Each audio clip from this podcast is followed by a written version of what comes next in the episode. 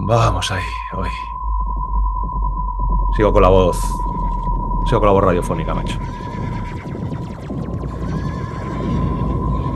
Mejor, hoy vamos a aprender mucho.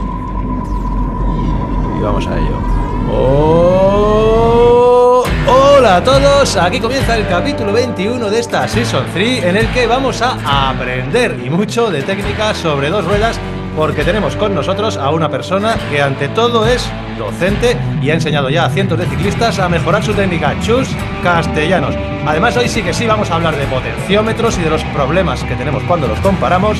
Charlaremos de la primera carrera y todo ello, como siempre, un Toyota Toyota, Antonio Ortiz y Charlie de Mecano. Bienvenidos a Bicirable Podcast. Joder. Ha vuelto a entrar bien, ¿eh? Ya sí que, ya sí que vienen los caballos. Ahora sí que, hostia, ahora sí que sí. Ahora sí que, ahora sí que viene. Llevamos yo qué sé, ¿cuándo empezamos esta intro? Bueno, 21 capítulos, claro, 21 capítulos, entre cuatro, pues no sé decir. Hostia, cinco meses, tío, ya de esta temporada. Cinco meses de, esta de esta, tercera temporada hablando de los caballos y ya ahora sí que sí, vienen los caballos porque... ¿Cuándo nos vamos? Pasa mañana, ¿no, Yotis? Mañana. ¿Mañana? Hostia, mañana tú. Claro, mañana. Mañana, mañana, miércoles. mañana miércoles temprano. Mañana, además, eh, el podcast sale a las 5 y media de la mañana, a 6 de la mañana. Prácticamente en 24 horas están llamando a mi puerta para, para, irnos a rumbo. ¿Dónde es? ¿Rumbo? A Huelva. Vale, esa te la sabes. ¿eh? Rumbo a Huelva. Empezamos leyenda Tarteso. Vamos a hablar de la leyenda Tartesos hoy, largo y tendido. Eh, yo sigo con la voz tomada, que es todo mentira, pero así tengo yo ya, sabéis que hay que ir buscando excusitas, así que bueno, llevo ya 7-8 días así chungo. Lo que más me cuesta es para el podcast, que acabo el podcast mm, con la garganta fastidiada. Y vamos a hablar de Huelva, vamos a hablar de Tarteso, vamos a hablar de Urbión también, vamos a hablar de potenciómetros, pero vamos a empezar con la entrevista, que es lo que más os gusta. A la gente al final lo que le gusta es que vengan invitados, invitados de calidad como el que tenemos hoy. Eh, un invitado que necesita muy poquita presentación, creo que todos le vais a conocer. Eh, su nombre siempre, a día de hoy, aparece eh, muy, muy, muy ligado a cuando hablamos de enseñar, de aprender técnica en mountain bike, fundamentalmente, aunque ya veréis como no solo se, se ciña el mountain bike, Lleva ya un mogollón de años, no sé qué decir, porque va, a pensar que le estoy llamando viejo, pero desde los años 90, vamos a decir, por lo menos, que lleva compitiendo en disciplinas, estuvo compitiendo en disciplinas en mountain bike, en BMX, en enduro, en downhill, eh, ha hecho rally, eh, ha hecho y sigue haciendo, no es raro que le veáis por ahí en alguna carrera por etapas de, de XCM, incluso por ahí adelantando gente ahí en la bajada, sobre todo. Eh, como digo, sobre todo es conocido en el mundo por su labor docente al frente de Planet MTV, Planet MTV, es una plataforma global de ciclismo desde la que se está formando a muchísima gente de todos los niveles para que mejoren su nivel técnico y de conducción sobre dos ruedas. Chus Castellanos, welcome, bienvenido, ¿qué tal estás, tío? Muchas gracias. Muy buenas. Chus? Bienvenido. un placer, un placer. Aquí vamos a compartir un poquito de inquietudes de, las que todos tenemos ¿eh? encima de la bici, ¿eh? Que las ah. tenemos todos, ¿eh? No piensas que porque ah. yo me sepa toda la teoría no las tengo. a mí me pasa igual, ¿eh? Aquí, aquí ahora mismo estamos cuatro y de todos los niveles técnicos que hay, de, todos, además de todos, ¿eh? del menos al más. Y todos tenemos inquietudes. Falta don Antonio Ortiz, que eh, a lo mejor aparece en cualquier momento. Ya sabéis que está en Colombia ahora mismo corriendo Guajira Bike Race y nos ha comentado que si tiene en algún momento, ya no tiempo, que tiempo seguramente encuentre, sino una conexión decente, se mete. Él dice y hace bien que si no tiene una buena conexión, que no se va a meter porque al final se, corta todo y queda un poco ahí raro. Pero le da mucha pena porque le encantaría poder charlar con Chus, que tenéis buena relación, ¿no?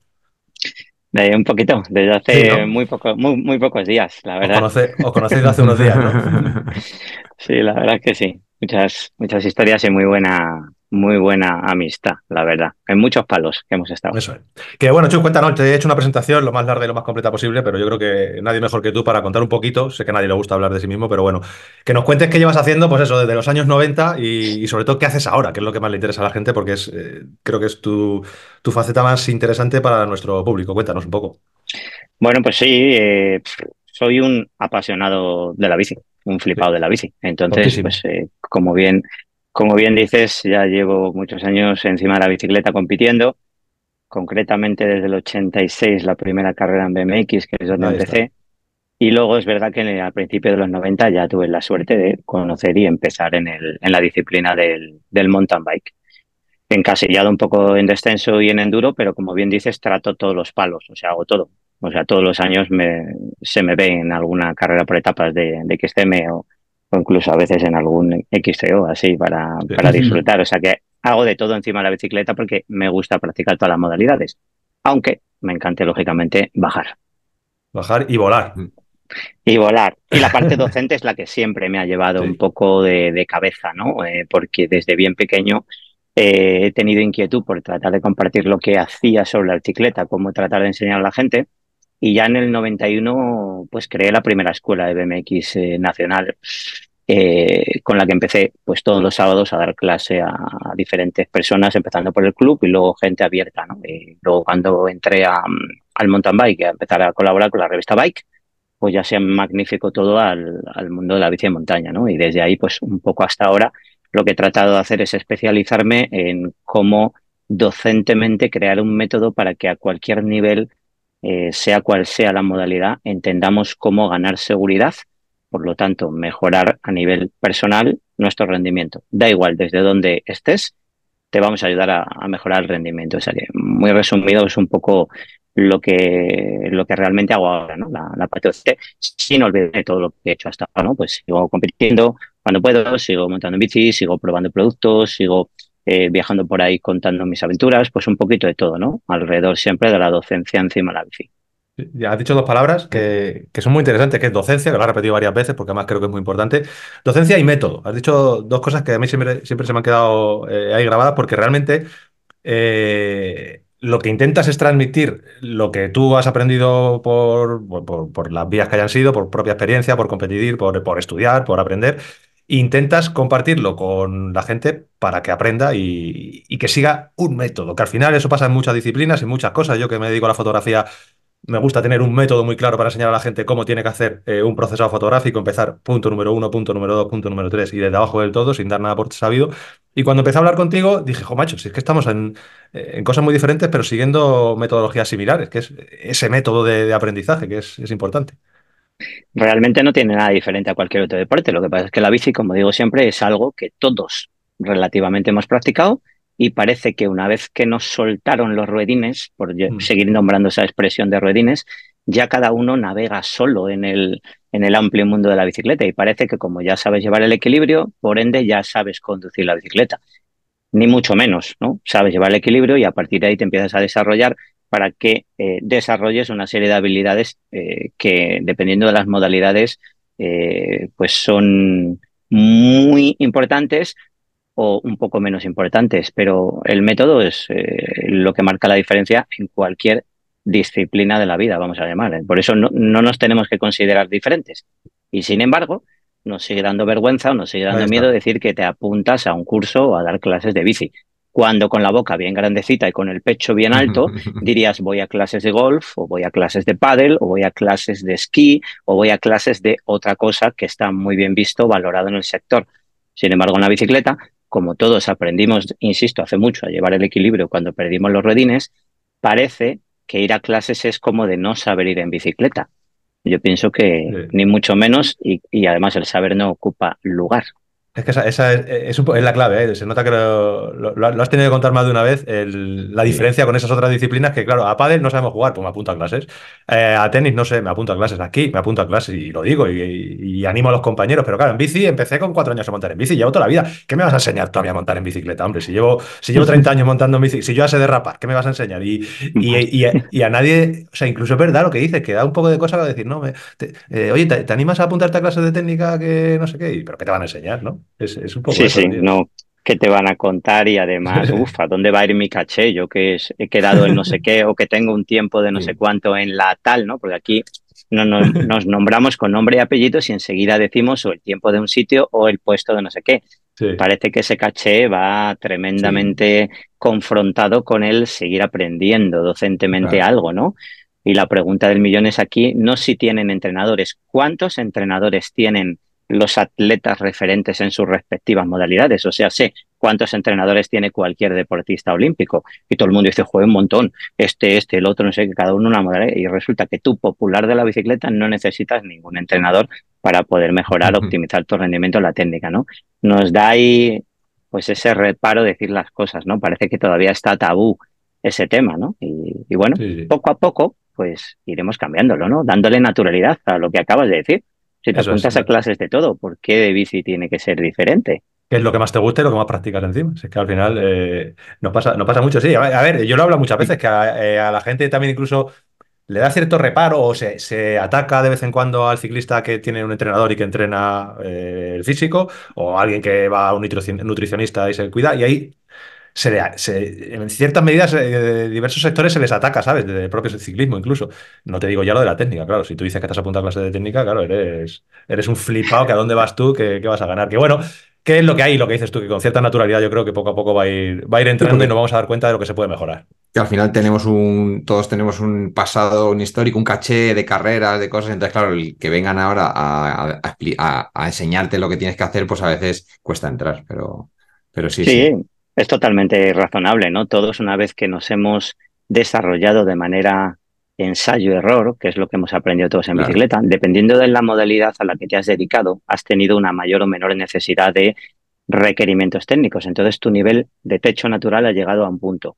¿Vale? Romper ese techo natural, da igual donde esté, cuando hay un método docente detrás es muy fácil. Porque claro, tú has llegado por tu propio pie a ese sitio. Guay, perfecto, pero por encima hay muchísimo más. ¿Sabes? Por eso da igual donde hayas llegado, que con un método contrastado y controlado, eh, simplemente vas a optimizar tu rendimiento. La pregunta es, ¿no, ¿no, quieres optimizar tu rendimiento? Sí, yo es tu rendimiento personal. Esa, esa, es la clave, ¿no?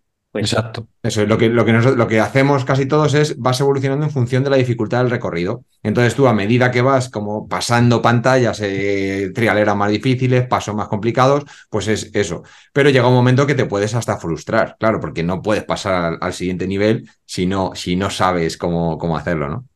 Cuando llega un momento que la bicicleta ya no te camufla o no te admite ese cúmulo de posibles errores que a lo mejor no ves, ahí es donde dices que has llegado a tu pantalla final y te frustras porque no pasan más pantallas. Joder, si yo he llegado hasta aquí, pero es que no sabes cómo has llegado, amigo, no sabes cómo has llegado.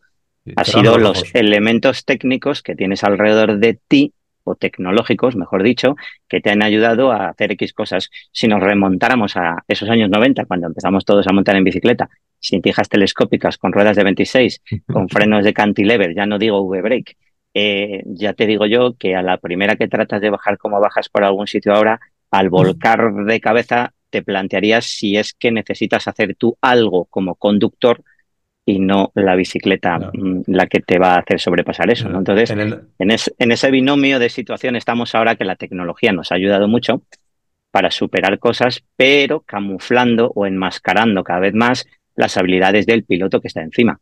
¿vale? Y por supuesto hay muchísima gente que de manera, de manera natural a lo mejor baja muy bien, pero no sabe por qué baja así de bien. Al abrirle los ojos, explicarle por qué está bajando así de bien y por qué de manera natural está compensando todos los pesos de una manera racional, dices, hostia, al entenderlo ya potencia su rendimiento. O sea que aquí aprende todo el mundo, el que no sabe y el que sabe porque no sabe cómo ha llegado hasta ahí. Al abrirle los ojos con esa explicación puede potenciar ese, ese movimiento. Sí. Hay, una cosa, mira, yo voy a poner un ejemplo muy real, y no hay nada más real que, uno mismo. Eh, yo he estado, he dando ya unas cuantas horas de, clases con, Chus a través de Antonio, estuve hablando con él y dije, oye, tío, habla con Chus a ver si tiene un huequecillo, porque yo sé que él, bueno, da muchas clases con Planet en TV, está, estás casi siempre eh, por Calpe y por ahí últimamente, estás... Bueno, yo me muevo un poco itinerantemente porque entre formar a los instructores que tengo por ahí, más las propias clases que yo tengo a nivel particular, como, como los días que hemos estado tú y yo, no tengo un punto fijo, pero sí es cierto que, claro, una de mis zonas preferentes es el levante, ¿no? Entre la Fenasosa, Calpe, Altea, todo esto, mm, pues tengo muchas horas allí de clases entre unas cosas y otras. Pero yo estoy en, Puerto España. Eso, bueno, entonces yo le pedí el favor de que a ver si eh, cuando estuviera por, mis dominios, que me avisara cuando tuviera un huequito iba y, y, y hasta poner, echar algunas horitas. Y me resulta muy curioso todo. Yo, para que os hagáis una idea, eh, el día antes de quedar con Chusta, estaba un poco nervioso porque encima no tenía mi bici, iba con la bici de Charlie. Y, iba pensando, yo, ya verás, tío. Claro, ¿qué es lo que piensas cuando vas a apuntarte a clases de técnica? Pues lo primero que piensas es qué es lo que hacemos todos cuando queremos aprendernos a clases de. cuando queremos mejorar la técnica, gente de nuestro nivel, el que es más o menos un nivel medio, pues vamos a la sierra a tirarnos por una tiralea lo más empinada posible y a bajar cuatro o cinco escalones hasta que no puedes y buscas las raíces y, vas como asustado. Entonces yo iba un poco asustado a, a clase. Y cuando llego allí, claro, y ahí entra en juego el método nada más lejos de la realidad, no tiene nada que ver a, eso que yo me estaba imaginando.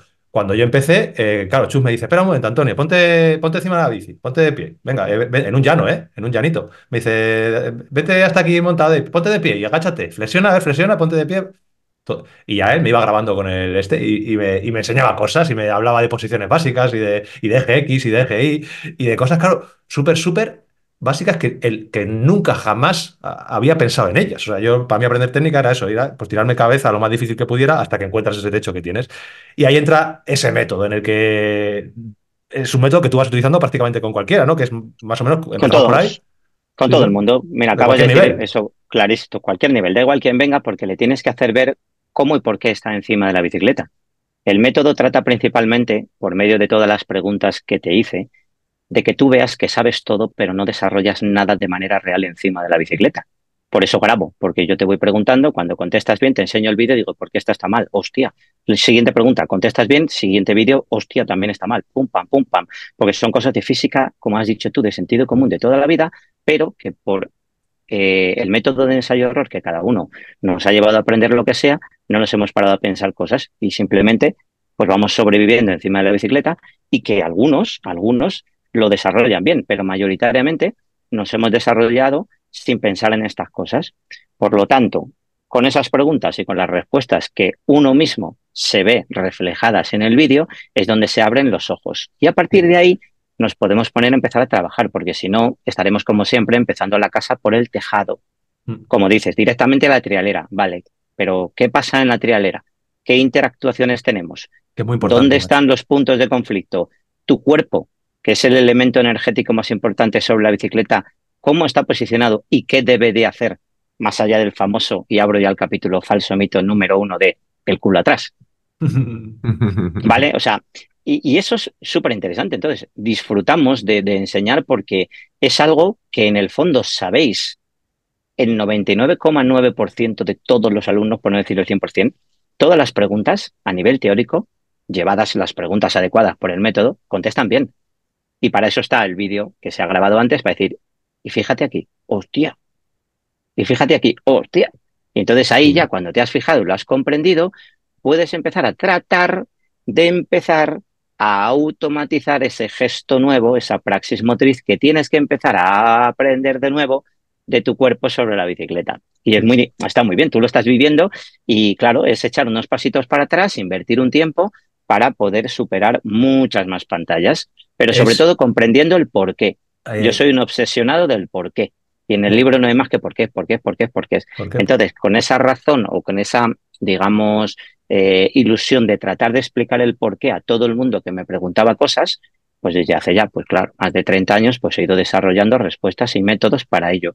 Y que ya, pues bueno, el libro tiene 150 páginas de mm, muchas explicaciones. Entonces hay muchos porqués por ahí dentro. Mucho y eso es muchas preguntas. del método, ¿sabes? ¿Y, cómo, cómo, es el, ese flujo, ese análisis? ¿Cómo lo has ido haciendo durante, a lo largo de los años? Pues mira, ¿Analizándote a eh, ti mismo, analizando a otras personas o cómo lo...?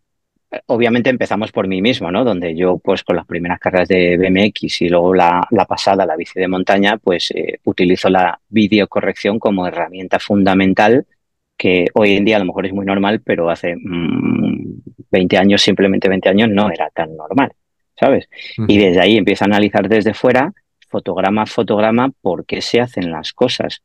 También tuve la suerte de, gracias a la revista, eh, abrir un capítulo de enseñar técnica y tenía que argumentarlo docentemente. Entonces, claro, el fotograma a fotograma de esa fotosecuencia de fotos, para explicar cuándo levantas, cuándo retrasas, cuándo agachas, cuándo impulsas, cuándo presionas, cuándo no, tenía que estar obviamente, objetivamente plasmado en ese fotograma. Entonces, pues es un cúmulo de circunstancias las que te llevan a desarrollar una obviedad de física, que yo no me vengo a inventar nada, porque les digo a todos en las clases, digo, no, no, si esto no quiero que, es que me lo ha dicho Chus. No, no, no te lo ha dicho Chus. Yo te estoy explicando lo que la física dice para que dos cuerpos independientes traten de interactuar de la mejor manera posible como un conjunto. Y entonces de ahí surgen las preguntas para que contestéis acertadamente y que os veáis reflejados erróneamente en, vuestros, en vuestras acciones, erróneamente o acertadamente, y para que entiendas el porqué de esa situación. Y es realmente situaciones que han llegado ahí. Sí, eh, cuando habla de, física, eh, tanto en persona, cuando estás hablando con él en las clases y, en el libro, que ahora hablaremos más adelante de él, eh, habla mucho de, física, de conceptos físicos y de esos dos cuerpos que, están funcionando a la vez. Un cuerpo que eres tú y otro cuerpo que es la bicicleta que se va moviendo a, una velocidad. Y, y entonces empieza a meter unos conceptos y ahí podemos ir empezando a avanzar en cositas que a la gente le interesan mucho, que son, por ejemplo, la posición del cuerpo en el eje X y la posición del cuerpo en el eje Y, cosas que tú no piensas. Tú, bueno, yo por lo menos, yo cuando voy en bici o cuando iba en bici, porque ahora sí que lo pienso. Ahora llega un momento después de leer el libro y de hablar contigo que voy en bicicleta pensando un poco en posición del cuerpo. Yo antes iba en bicicleta, pues si se ir en bici de los cuatro años, pues eso, pues iba tirando. Y entonces te, va contando cómo tienes que, cómo y dónde tienes que distribuir el cuerpo y le das muchísima importancia a la posición del cuerpo eh, cuando estás montando en, cualquier momento. Entonces, una pregunta que nos han hecho mucho y que creo que es muy interesante y que a mí me, me ayudó mucho es lo relativo a la posición básica de un ciclista de montaña. O sea, ¿qué posición básica de, defensa o de ataque tiene que tener un ciclista cuando va en la bicicleta? Si es que existe una posición ideal o qué consejos puedes dar a la gente para que cuando vaya en su bicicleta de montaña, ni en una trialera ni nada, pues ¿cómo debe ir? ¿Qué cositas pues, tiene que tener en pues cuenta? Pues mira, utilizo un poco el método de enseñanza cuando estamos en, en, en, directo dando clase con vosotros, transmitiendo estas preguntas. Si yo os pongo una serie de ejemplos de dos cuerpos independientes que tratan de ser uno, simplemente en un monopatín. Tú cuando te subes en un monopatín, tu peso dónde recae y tu base de equilibrio dónde está. En la parte delantera, en la parte trasera está centrada y dónde, en qué parte del cuerpo está tu estabilidad. Centrada, ¿no?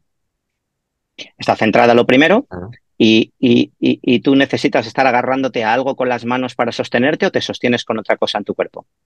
Con los pies en el patín. Correcto. Entonces el primer elemento de disturbio que tenemos en la bicicleta es el manillar que nos hace agarrar tremendamente fuerte el manillar como si tuviéramos que sustentar nuestro cuerpo sobre él. Es el primero de los fallos.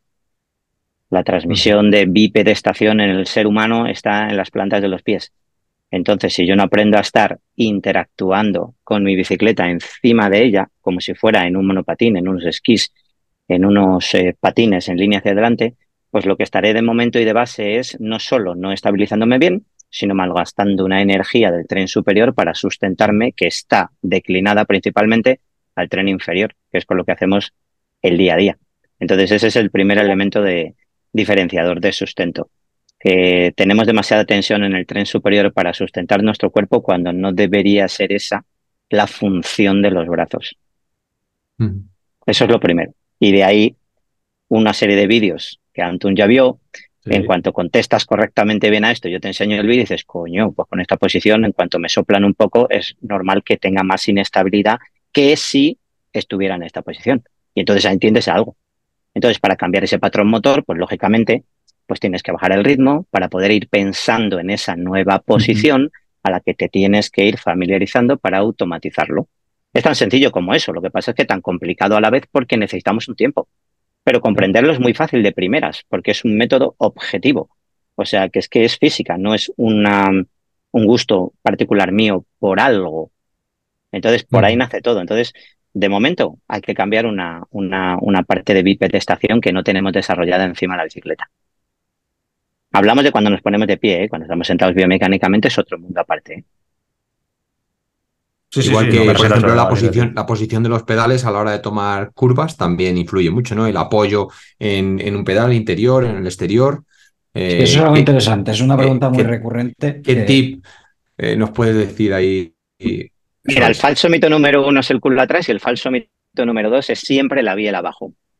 ¿Vale? Obviamente, bajando la biela tenemos un mayor de aplomo o mayor capacidad de presión sobre un pie, sobre tu, eh, vamos a decir, sustento, ¿no? De, la conexión con las cubiertas, pero hay que ver cuándo realmente merece la pena adoptar esa posición y cuándo no. Porque si yo os pongo un ejemplo, si a ti a la pata coja, que es como cuando bajas la biela, estás con la pata coja, estás apretando fuerte al suelo, te agachas y te empiezan a tambalear o a poner un peso encima, mi pregunta es, ¿cómo te sustentas mejor ante esa circunstancia? ¿Con un pie o con dos? Con los dos. Con dos. Vale, pues esa contestación viene al hilo a que no todas las curvas tienen obligatoriedad de bajar un pie. biela. ¿Vale? ¿Veis cómo, o sea, este tipo de contestaciones y además viéndolo en vídeo cuando estamos haciendo ejercicios es flipante. Es la parte que, claro, a mí me encanta de la docencia. ¿Vale? Entonces, el culo atrás, por supuesto que el culo atrás, pero no siempre. La vía abajo, por supuesto cuando toca, pero no siempre. No podemos considerar como prototipo tipo las bajadas con el culo atrás y todas las curvas con la vía abajo, porque simplemente no estás optimizando tu rendimiento a las circunstancias. Habrá veces que por supuesto que sí y habrá veces que no. Si esta simple pregunta que os acabo de transmitir, que qué bien habéis determinado, que voy a estar un poco más estable, lógicamente, ante diferentes turbulencias, con dos pies más menos repartidos de peso estable que con uno, dices, hostia, pues voy a empezar a entender qué tipo de curvas son más adecuadas para una cosa o qué tipo de curvas para otra. Entonces, y así todas. Entonces es muy interesante. Por eso nunca es nada exactamente igual. Todo es acorde a muchas variables que pueden ocurrir. Incluso la curva más sencilla de repente, con una alteración delante, como es una piedra que simplemente te ha movido el corredor de adelante, ya te hace, ya te hace necesitar una reacción diferente. Por eso, cuanto más comprendamos a nivel teórico de esas situaciones a las que te puedes enfrentar, más capacidades de reacciones puedes tener. Entonces, eh, son los dos falsos mitos número uno. El culo atrás y la biela abajo. Y los, bien escribo en el libro. Lo, otro, otra cosa que se habla mucho es bajando eh, los talones, la importancia del talón. El talón hay que bajarlo, hay que subirlo. Eh, ¿Hay algún mito ahí? ¿Alguno consejo? Bueno, no, es una obviedad. Tú estás de puntillas, para empezar, de puntillas. ¿Quién anda de puntillas por la calle? ¿Hay alguien que ande de puntillas? No.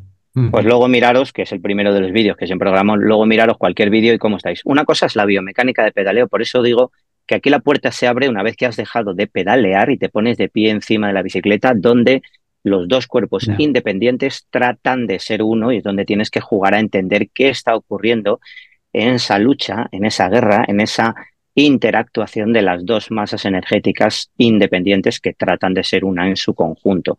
Por lo tanto, si tú vas de puntillas, pues lógicamente vas a tener más inestabilidad ante ciertas turbulencias. Entonces, el talón del pie motor siempre mucho más abajo y el talón del pie trasero todo lo más plano o bajo que puedas llevar, porque es cierto que no es tan fácil como el delantero bajar el talón.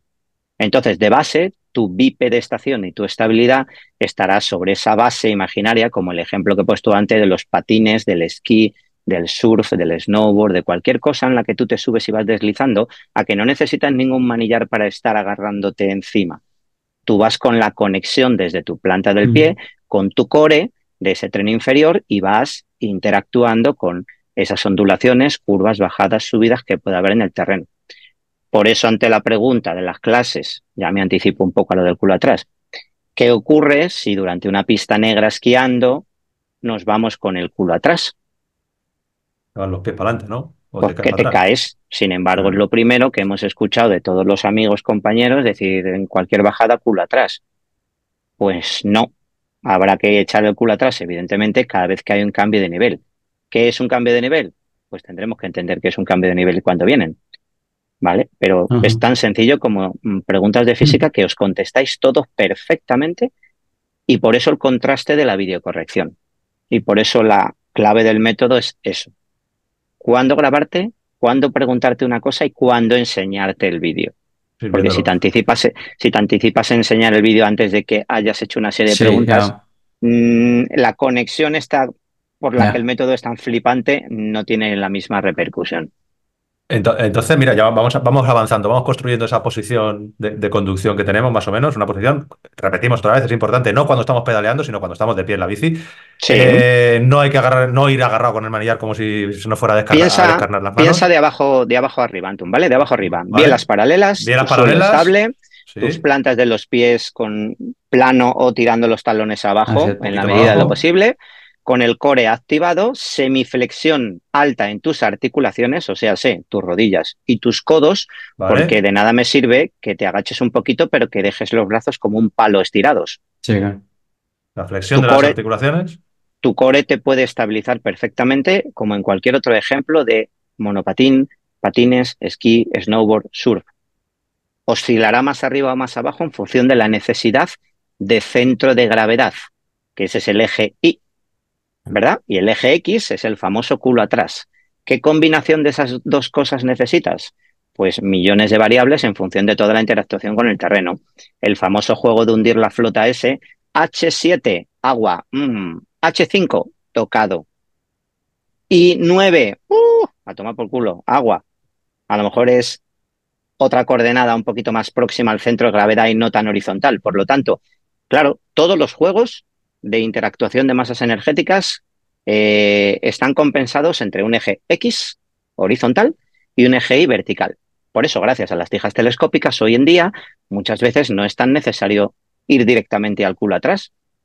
Solo con bajar un poco el centro de gravedad y matizarlo un poco es totalmente normal. Por eso, eh, para mí el accesorio eh, más revolucionario para poder evolucionar el rendimiento de cada uno de nosotros encima de la bicicleta es la tija de, telescópica. No tiene precio que tú puedas biomecánicamente pedalear a tu altura correcta, con tu salud articular y tu eficiencia de potencia, y con un botón bajar una serie de mm, centímetros para que tu rango de movimiento corporal adquiera el mayor de sus eh, eh, rangos de movimiento para que se pueda, para que el cuerpo pueda eh, combinar estas dos acciones. O sea, no tiene precio. Que la bici, perdón, que la tija pesa más, estoy de acuerdo. Que vale una pasta, total. Y que es un coñazo de mantenimiento a veces, te compro esas tres, pero ¿cuántos gramos vale tu seguridad? Sí. O sea, está clarísimo. Yo creo, que lo de la rigidez, sí, lo de la rigidez de brazos es una cosa súper, súper común. A mí me pasa muchísimo. Y, y, noto como que quiero que la horquilla eh, haga el trabajo. Y entonces muchas veces incluso notas la horquilla, joder, pues no la he tarado bien o va un poco dura y a lo mejor lo que pasa es que no estoy ayudándola eh, adecuadamente con, con, la flexibilidad de los brazos. Y, lo pienso muchas veces y digo, venga, me voy a relajar, voy a flexionar los brazos. Y claro, eh, lo que tú dices, eh, el centro de gravedad ya tiene su movimiento propio que no necesita del trabajo de las suspensiones, porque, porque ya con, con ese movimiento en los dos ejes mantienen la, verticalidad. Antonio Ortiz es una cosa que dice mucho, nos lo dice mucho, que la suspensión es la la, prolongación de la horquilla son nuestros brazos. Y, eso es una cosa que a mí personalmente hay veces que en bajadas eh, me tengo que, me acuerdo, evidentemente, yo, yo sé la teoría, pero muchas veces digo, oye, que es que vas como un palo. Y digo, ya me cambio un poco el, modo de bajar. Pues un ejercicio o un recordatorio para que puedas ir pensando, además de bajar la velocidad para poder trabajar esto, ¿Por qué tú cuando tratas de relajar los brazos no acabas de encontrar la seguridad? Porque el desarrollo de bipedestación de tu tren inferior, o sea, del core para abajo, todavía no está desarrollado. O sea, tú relajas los brazos, que son los que realmente te están sujetando, malamente, pero son los que te están sujetando, y encuentras más vaivén en tu cuerpo y menos control, porque no has desarrollado todavía tu bipedestación como cuando, insisto, exacto, insisto, tú imagínate patinando. O sea, tus brazos están, mm, pueden estar tomando algo, ¿vale? Porque todo el trabajo lo está haciendo desde tu planta de los pies hasta tu core, que es el que te bipedesta, el que te sujeta, el que trata de estabilizarte ante esos movimientos.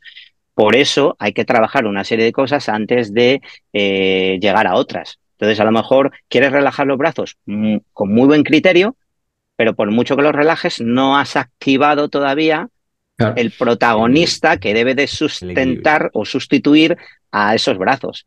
Entonces, fijaros que, son es que es una chorrada. Todos son chorradas, pero que cuesta un tiempo trabajarlas y que, como todo, necesitan de un seguimiento, unas correcciones, eh, unas valoraciones para que todo esto lo puedas mejorar. Si esto es como el entrenamiento, tú cuando no tienes un entrenador y sales todos los días a montar en bicicleta, cada día vas mejor, mejor y te encuentras como un toro cada vez mejor, pam, pam, pam, hasta que llega un punto donde tu entrenamiento cardiovascular ya se estanca porque necesitas una programación.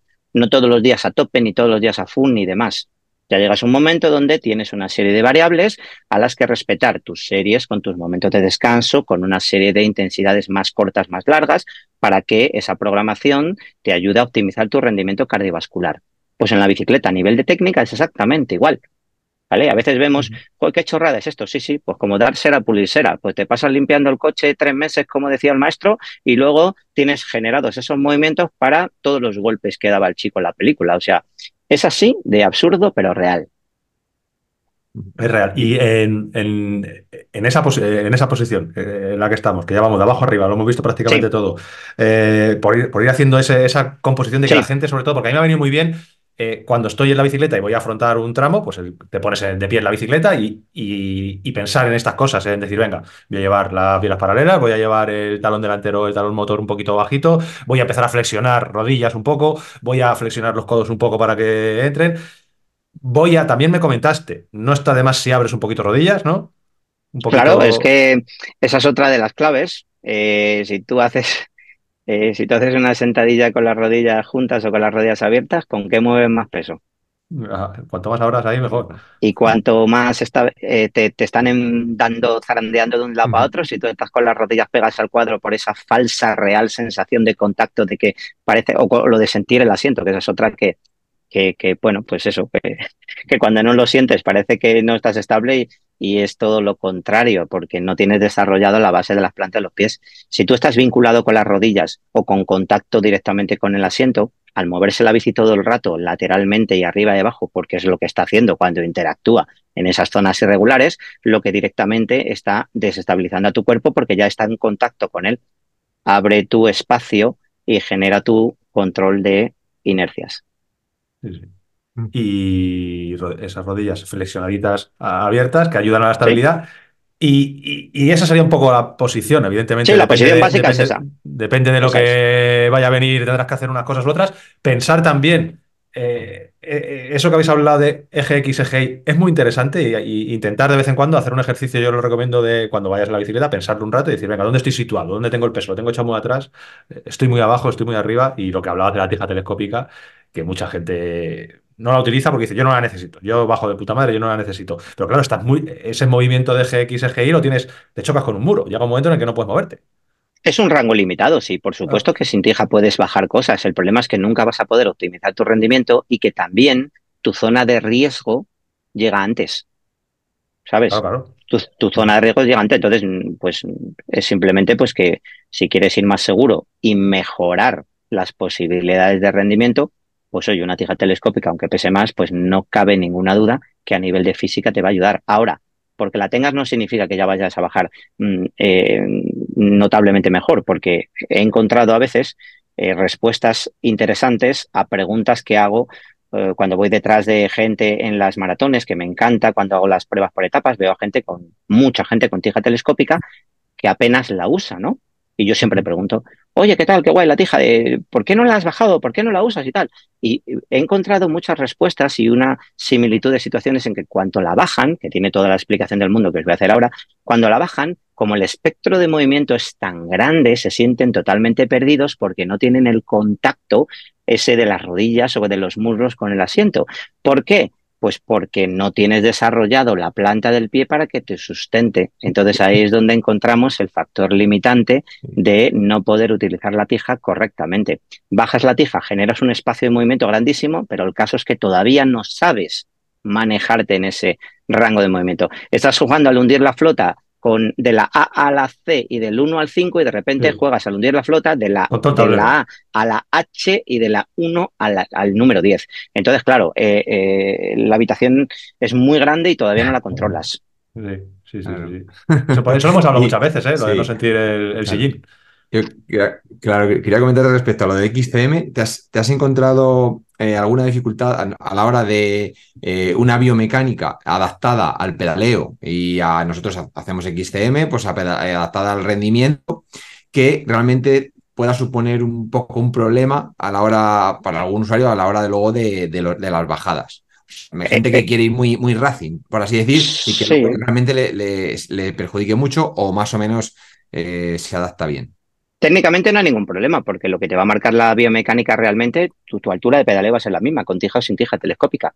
Es la potencia, es la potencia, de potencia, es la potencia lo que te lo va a bajar para buscar esa aerodinámica y que simplemente a nivel de posición te va a dificultar un poco más las bajadas si todavía no tienes desarrollado tu, tu papel de, de, control de bipedestación en tus pies, porque como encima lo tienes todavía más bajo, tus brazos van a ir más tensos.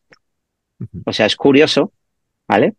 Porque como van más bajo para buscar esa aerodinámica en la biomecánica de pedaleo, cuando te pones de pie, como tus pies no están haciendo la función de bipedestación y de interactuación, de ese control de masas energéticas que están todo el rato ahí variando en, en, el terreno, pues tus brazos están todavía más tensos y como está más baja la posición, más baja la posición por esa obviedad de aerodinámica, tus brazos van más tensos, por lo tanto te ayuda menos. Te ayuda menos en el sentido de que como no has desarrollado tu, tu tren inferior, tienes más tensión en los brazos. y los, los flexionas menos. Por lo tanto, ya no solo no suspenden bien, sino que no conducen como está más abajo, puedes ir con los brazos estirados, que muchas veces es, más cómodo porque se te, como que se te fatigan menos porque vas con ellos estirados, pero... Claro, pero, es normal cuando. Este es el ejemplo de la bolsa de la compra. Tú la bolsa de la compra, cuando la subes a casa, vas con los brazos estirados, no vas con los brazos flexionados. Pero una cosa es en un momento donde eh, no hay irregularidades, que por supuesto vas descansando, y otra cosa es cuando no para de haber piedras, baches y demás. Entonces, si tú no destensas esa articulación tensa, te la cargas. ¿Sabes?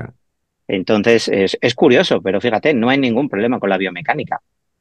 Perfectamente puedes ir. Lo único que te pide, te pide por esa posición más racing, te pide un mayor control de tu tren inferior para que puedas seguir haciendo precisamente eso y no tienes más que bajar a lo mejor un poquito más tu centro de gravedad y ya estarías con rango de movimiento. O sea, de verdad que son cosas como muy sencillas a nivel teórico, pero que luego a todos, que yo me incluyo, cuando nos ponemos a nuestro límite de rendimiento, se nos complica la faena. Pero qué menos que primero comprender la teoría. Es que si no comprendes la teoría no puedes entrar a jugar. Sí, sí, te lo tengo que contar. Que contar. Y mira, otra, una pregunta que a mí me, atañe directamente. Los saltos los altos, altos, no los altos de saltar. Los que somos altos, siempre lo decimos. Decimos, es que para nosotros es muy difícil, es que es muy difícil el mountain bike porque somos tan altos que es más difícil la técnica para nosotros. ¿Tenemos algo de razón o es una excusa que nos ponemos y lo que tenemos que hacer es. Bueno, la, física dice que sí, porque simplemente pues, el centro de gravedad pues, baja más. También es cierto que a poco que te mueves, tu rango de movimiento moviliza mucha más masa energética. Eso también es mm. interesante. O sea, tienes dos puntos de vista. ¿Vale? Pero es cierto que claro, muy, muy altos, pues, pues es un cierto hándicap en alguna manera, pero también manejando bien esa masa energética puedes tener un, unas mayores palancas de actuación energética, ¿vale? O sea, que es cierto, pero que también le puedes dar la vuelta, ojo, ¿eh? Sí, sí, bueno, está, por ejemplo, Valero, que tiene un nivel técnico exagerado y mide 1,95. La duda es si Valero midiera 1,75, si sería todavía mejor, ¿no? Pero eso, claro, no. A lo mejor técnicamente podría ser, pero a lo mejor no tiene tanta palanca de pedaleo porque ya no tiene el rango de pierna. O sea, por eso que todo tiene su. Todo en la vida tiene sus elementos positivos y sus elementos negativos. Sí, pero, mira, me viene a la mente, o sea, por ejemplo, corredores altos de mountain bike está Tiago Ferreira, que él siempre lo dice. Evidentemente tiene niveles técnicos sobrenaturales para compararnos con nosotros, pero él siempre dice que su gran hándicap es la técnica y las bajadas técnicas, porque siempre lo dice Tiago. O eh, Matthew Bayers, el sudafricano ganador de la KPP un par de años, que también mide cerca de dos metros, es un animal en XCM, pero en XCO, pues eh, las zonas técnicas también como que le cuestan un poco más. Entonces sí que parece un poco eso, que a nivel, a nivel técnico, como que a lo mejor comparado con la gente de su nivel un poquito más baja, lo tienen más complicado, pero es gente muy potente, muy poderosa y. te das cuenta ahí esa afirmación de que da igual el nivel que tengas, que todo el mundo siempre puede mejorar más y todos queremos siempre mejorar un poco más. Por eso retomo lo de, joder, ¿por qué nos da vergüenza decir que te apuntas a clases de técnica para mejorar tu rendimiento? Da igual que sea, eh, como le llaméis, el, rendimiento globero o el rendimiento de alto rendimiento a nivel de técnica. Todo el mundo puede mejorar, todo el mundo puede mejorar. Y esta gente pues baja muy rápido. Lo que pasa es que conscientemente ellos son conocedores de que a lo mejor no están dominando la bici como saben que deberían de poder dominarlo. Y aún así bajan rápido. Pero si dominaran un poquito más la bicicleta, todavía bajarían un poquito más. Es obvio, entonces también lo dicen ellos. Y, algo que, lo hemos dicho muchas veces, cuando hablábamos de, eso, de apuntarte a un entrenador o a un nutricionista o a un psicólogo deportivo, que al final eh, el ciclismo y yo creo que todos los deportes son como una experiencia un poco global y cuanto más completo seas, no, a gente de nuestro nivel, evidentemente no vamos a ganar nada o vamos a ganar lo mismo, pero no, vamos a disfrutar mucho más de la bici, es lo que siempre digo, que al final no vamos a divertir más. Si estás en forma, te diviertes más. Si sabes bajar cosas, te diviertes más. Totalmente. Si esto es porque uno mismo disfrutemos más a todos los niveles. Entonces no se trata de ganar o no ganar. Si ganas, pues mejor, te diviertes. Pero yo creo que la curiosidad y lo que tenemos que tener es hasta dónde puedo llegar yo. Hmm. O sea, ¿por qué me estoy estancando en esta pantalla si tengo todavía algunas posibilidades de trabajar para, para, para probar a subir pantallas? Pues no, no nos estanquemos, probemos, ¿no? Entonces ahí está la cuestión, sí. Y eh, ¿Tú mm, sabrías decirme más o menos cuánto es el porcentaje de, esa gente que recurre a, en este caso, a, tus servicios? Eh, que tú le, o sea, es gente que cuando trabajas con ellos ves que es, que es buena técnicamente, o sea, que ya tiene un, alto nivel y como bien dices, ellos mismos no, no, quieren ponerse ese techo y siempre hay algo que aprender. ¿Es, ¿Es alto el porcentaje o es muy poca gente la que, la que le da esa importancia a este asunto?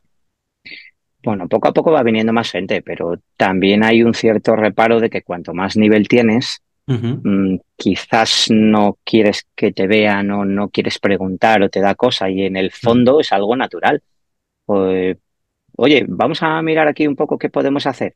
Claro. observamos un poco, grabo y digo, joder, si estás bajando muy rápido, pero si sintieras, si sintieras cómo estás bajando, te permitiría soltar ese poco más o tener esa confianza. O un poquito más de seguridad, quizá. Claro, porque el grip llega a un momento que cuando tu interactuación de masas energéticas no es muy fina, lógicamente el grip se pierde antes. Porque, claro, son más toscas esas conexiones de las dos masas. Entonces, si tú entiendes lo que pasa, engranas un poquito mejor todo. Es como cuando cambias bruscamente. Pues sí, puede cambiar el cambio, pero te lo puedes cargar. ¿Sabes? Pues de esta manera, a nivel de técnico por hablar, es lo mismo. Si tú entiendes cómo está conectado esa interactuación de, impactos, pues mandas una serie de órdenes para elevar ese punto de, en este caso, o agarre, tracción, paso por curva, saltar más, volar más en el drop, o sea, estás aumentando ese, ese rendimiento en el elemento técnico que, queramos poner de ejemplo, porque entiendes ese engranaje, ¿sabes? Entonces, pero es cierto, mm, desde arriba da más reparo y desde abajo viene mucha gente sin ningún problema, pero desde arriba da, da, da un poco de reparo. Pero si ya bajas rápido, está de puta madre. El tema es, ¿no quieres saber si puedes ir un poco mejor? Y eh, hablando de esos, de ese estereotipo de, de, alumno que tenéis en Planet MTV, ¿Quién sería? O sea, tú, si tienes que hacer un, alumno tipo, ¿existiría? ¿O es, muy variopinto y tienes desde gente muy, muy básica, grupos que se apunten en grupo, eh, un tío que vaya solo porque quiere mejorar, hay de todo? Afortunadamente tenemos un espectro de público que, bueno, que acapara todos los rangos, porque tenemos desde el que a gente que acaba de empezar y que es súper básico, como por la parte competitiva en la que yo me muevo, pues viene gente de competición, ¿vale? O sea que realmente manejamos todos los públicos. Pero es cierto que si en tanto por ciento de número de personas, quizás es el público medio, medio bajo, quien sin ningún problema viene y dice, oye, que yo quiero mejorar, quiero aprender. ¿Vale? Más seguro que tienen una curva de aprendizaje mayor.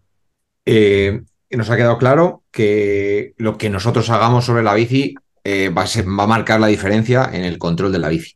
Pero yo tengo la, duda de qué, haces tú, bueno, cómo, cómo, ayudas tú a, la gente para el tema del ajuste de la bici, sobre todo presiones y, y, suspensión, los settings de la suspensión y sobre todo la presión de los neumáticos. Pero claro, eso marca mucho también el comportamiento de la bici. Eh, ¿cómo, ¿Cómo lo gestionaríamos eso?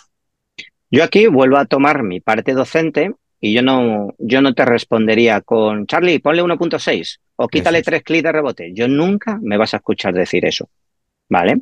Obviamente, cuando ya hemos hablado de todo esto que te voy a contar, ya te diré, bájale a 1.6 o bájale tal.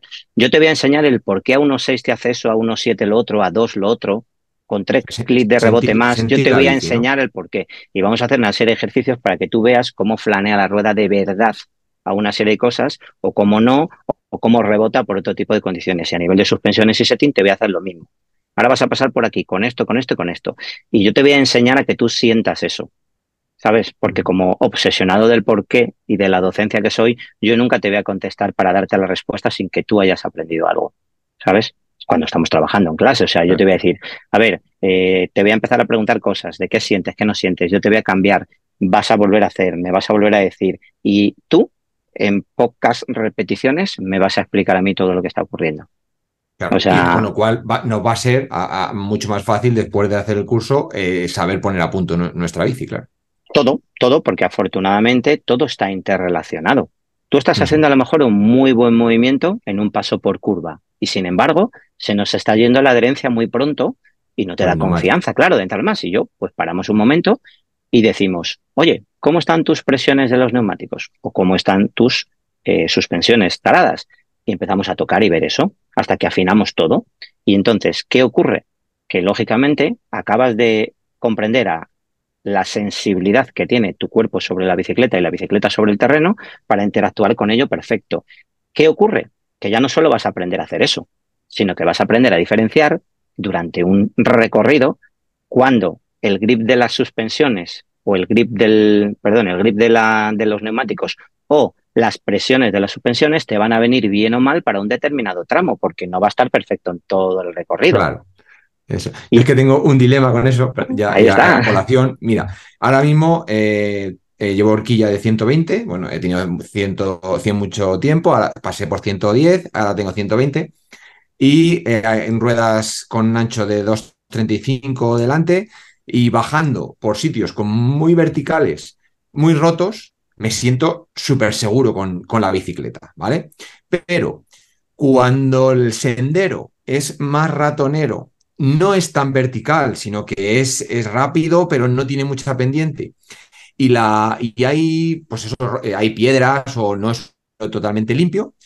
Noto como que la el tren delantero mm, va demasiado descargado. Puede ir flotando. Seguramente con un vídeo aclararíamos la Y yo noto cuando entro en la curva que la rueda de adelante se me va, claro, porque yo no, y, con, otra geometría de bici o, que, otra posición sobre la bici, yo antiguamente, por así decir, ¿vale? Con bicis anteriores, yo notaba que iba encima de la rueda de adelante y en las curvas de este tipo, que no son tan verticales, notaba que, que llevaba el control de esa rueda delantera, que ahora con, la, con las bicis actuales eh, en esos momentos, igual que en otros, me siento súper seguro, eh, ahí me siento más lento o que, me, o que noto que se me va la bici. ¿Qué puedo hacer? ¿Qué puedo hacer? la solución es súper fácil y te vas a contestar tú ahora mismo. Lógicamente, esto es física, entonces tú tienes que entender eso. Igual que te he dicho que trato de enseñarte por qué 1.6 esto, 1.8 esto, o estas suspensiones aquí, o este rebote acá, yo ahora mismo te voy a preguntar, ¿por qué te sentías cómodo antes? Porque como llevabas menos recorrido en el tren delantero, tu posición simplemente te invitaba a tener un poquito más centrado en triángulo, equilátero, tu masa energética de conducción. Y ahora, como está un poquito más alto, se te retrasa un poco más. ¿Qué tienes que hacer?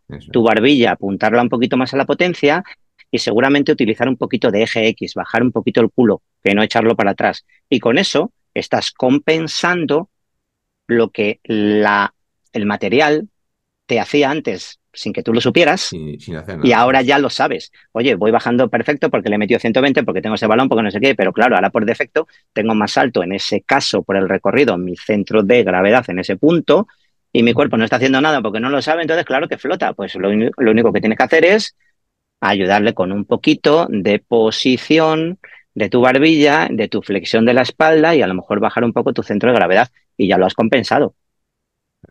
Sí, sí, además, ahora que lo está, según lo está diciendo, claro, yo me doy cuenta que yo tiendo como a retrasarme lo del culo atrás y claro, estoy perdiendo todo el control del tren delantero, claro. Totalmente, flota. Entonces, claro, por, e, por eso lo del famoso del indio a la flecha. Pues es que puedes tener muy buen material, pero tú eres el que manejas todas las teclas, tú eres el director de orquesta. Otro de los ejemplos que pongo de, de cachondeo así, a mí me pueden dar la filarmónica de Viena, que cojo las batutas y eso es un sin Dios. O sea, ahí no controlo, no, no sé ni dónde suena eso. Y tengo delante a la filarmónica de Viena. Entonces, tú llevas, llevamos Ferraris y no sabemos cambiar las marchas. ¿Sabes? Entonces, tenemos un buen material de, bicicleta y tecnología, pero nosotros, como elemento de masa energética principal encima de la bicicleta, es el que da la orden adecuada. ¿Sabes? Sí, mira, eh, hay, una justo vamos a empezar a, soltarte algunas preguntas de, la gente que nos han. O sea, tengo, hay más de 100 y he puesto la cajita hace, pues, a las cuatro y media de la tarde. ¿eh? Hay un montón, he seleccionado unas pocas y ya, ya veremos. En relación a esto que dice Charlie, hay un ejercicio, le voy a destripar todos los cursos a, Chus. Ya después de esto nadie vaya a curso. Pero es que hay un ejercicio que es muy curioso, está relacionado con esto, que es simplemente de, frenada. Él te, te pone una rampita muy cortita y te dice, venga, tírate por aquí y fréname en este cono. En este cono, y frena con el freno delantero y tú frenas. Y, y, te dice, venga, frena con el culo, o sea, con el culo atrás, el famoso con el eje X muy desplazado hacia, hacia atrás y frena. Y claro, te das cuenta de la diferencia que cuando tú frenas, cuando tú frenas con toda la masa en la rueda, encima de la rueda trasera, que la rueda delantera, eso, no, eso, es un desmadre, eso no tiene control y va flotando. Como me ha recordado un poco a lo que dices tú, que al final es la importancia esa que hemos hablado de la posición en el eje X y en el eje Y, que la gente estará flipando diciendo, ah, ¿dónde vais? Que vas a tener que ir pensando si vas en H3 o en F5. No, hombre, es, una cosa que el cerebro. no sale natural. Claro, sale natural. Es, simplemente es ir pensando si te tienes que echar un poquito para adelante, si tienes que echar un poquito para atrás, levantarte un poco o agacharte. Y eso, pues cuanto más lo practiques, mejor te sale. Igual que cuanta más serie de subida hagas, pues mejor acaba subiendo. Que, a ver, preguntas. Hay una que se ha repetido mucho. Hay ciento y pico preguntas. Hay una que se ha repetido un montón. Por ejemplo, Amador Nieto nos lo dice, Guy Cachains nos lo dice, De López nos lo dice, que básicamente es el fallo más común que ves en la gente que enseñas, cuál es el error técnico más común del que no somos, del que no somos conscientes, errores básicos que se cometen, bueno, pues eso, algún fallito, que no sé si entrará dentro de esos falsos mitos que hemos hablado ya o hay algo más que quiera destacar. Sí, lo primero de todo es que simplemente que como todos nos hemos desarrollado como hemos podido y en función a la modalidad que hemos practicado, no es lo mismo haber perdido los ruedines para dedicarte a hacer BMX que trial que mm, montaña en sus diversas modalidades. Claro, ahí por necesidad hay gente que ha desarrollado un poco más o menos de em, eh, gestiones técnicas, pero el elemento común diferenciador entre todos seguro, seguro, seguro que falla todo el mundo es que no le hemos prestado atención al paso número uno, que es la posición base desde donde nacen todos los ejercicios. Entonces, tú puedes estar a lo mejor saltando un cortado o incluso un doble muy grande o entrando en curva muy rápido, pero mira, si me vas de puntillas y con el culo demasiado atrás, mm, nunca vas a estar potenciando al máximo eso que tienes. Podría ser mejor. Vale, entonces, grabamos un vídeo, explicamos y ya sabemos qué es lo que ocurre. O sea, el error base y típico es que no solemos tener de, de base, nunca mejor dicho, la posición de conducción adecuada para que nazcan y finalicen todos los gestos técnicos que tenemos encima de la bicicleta.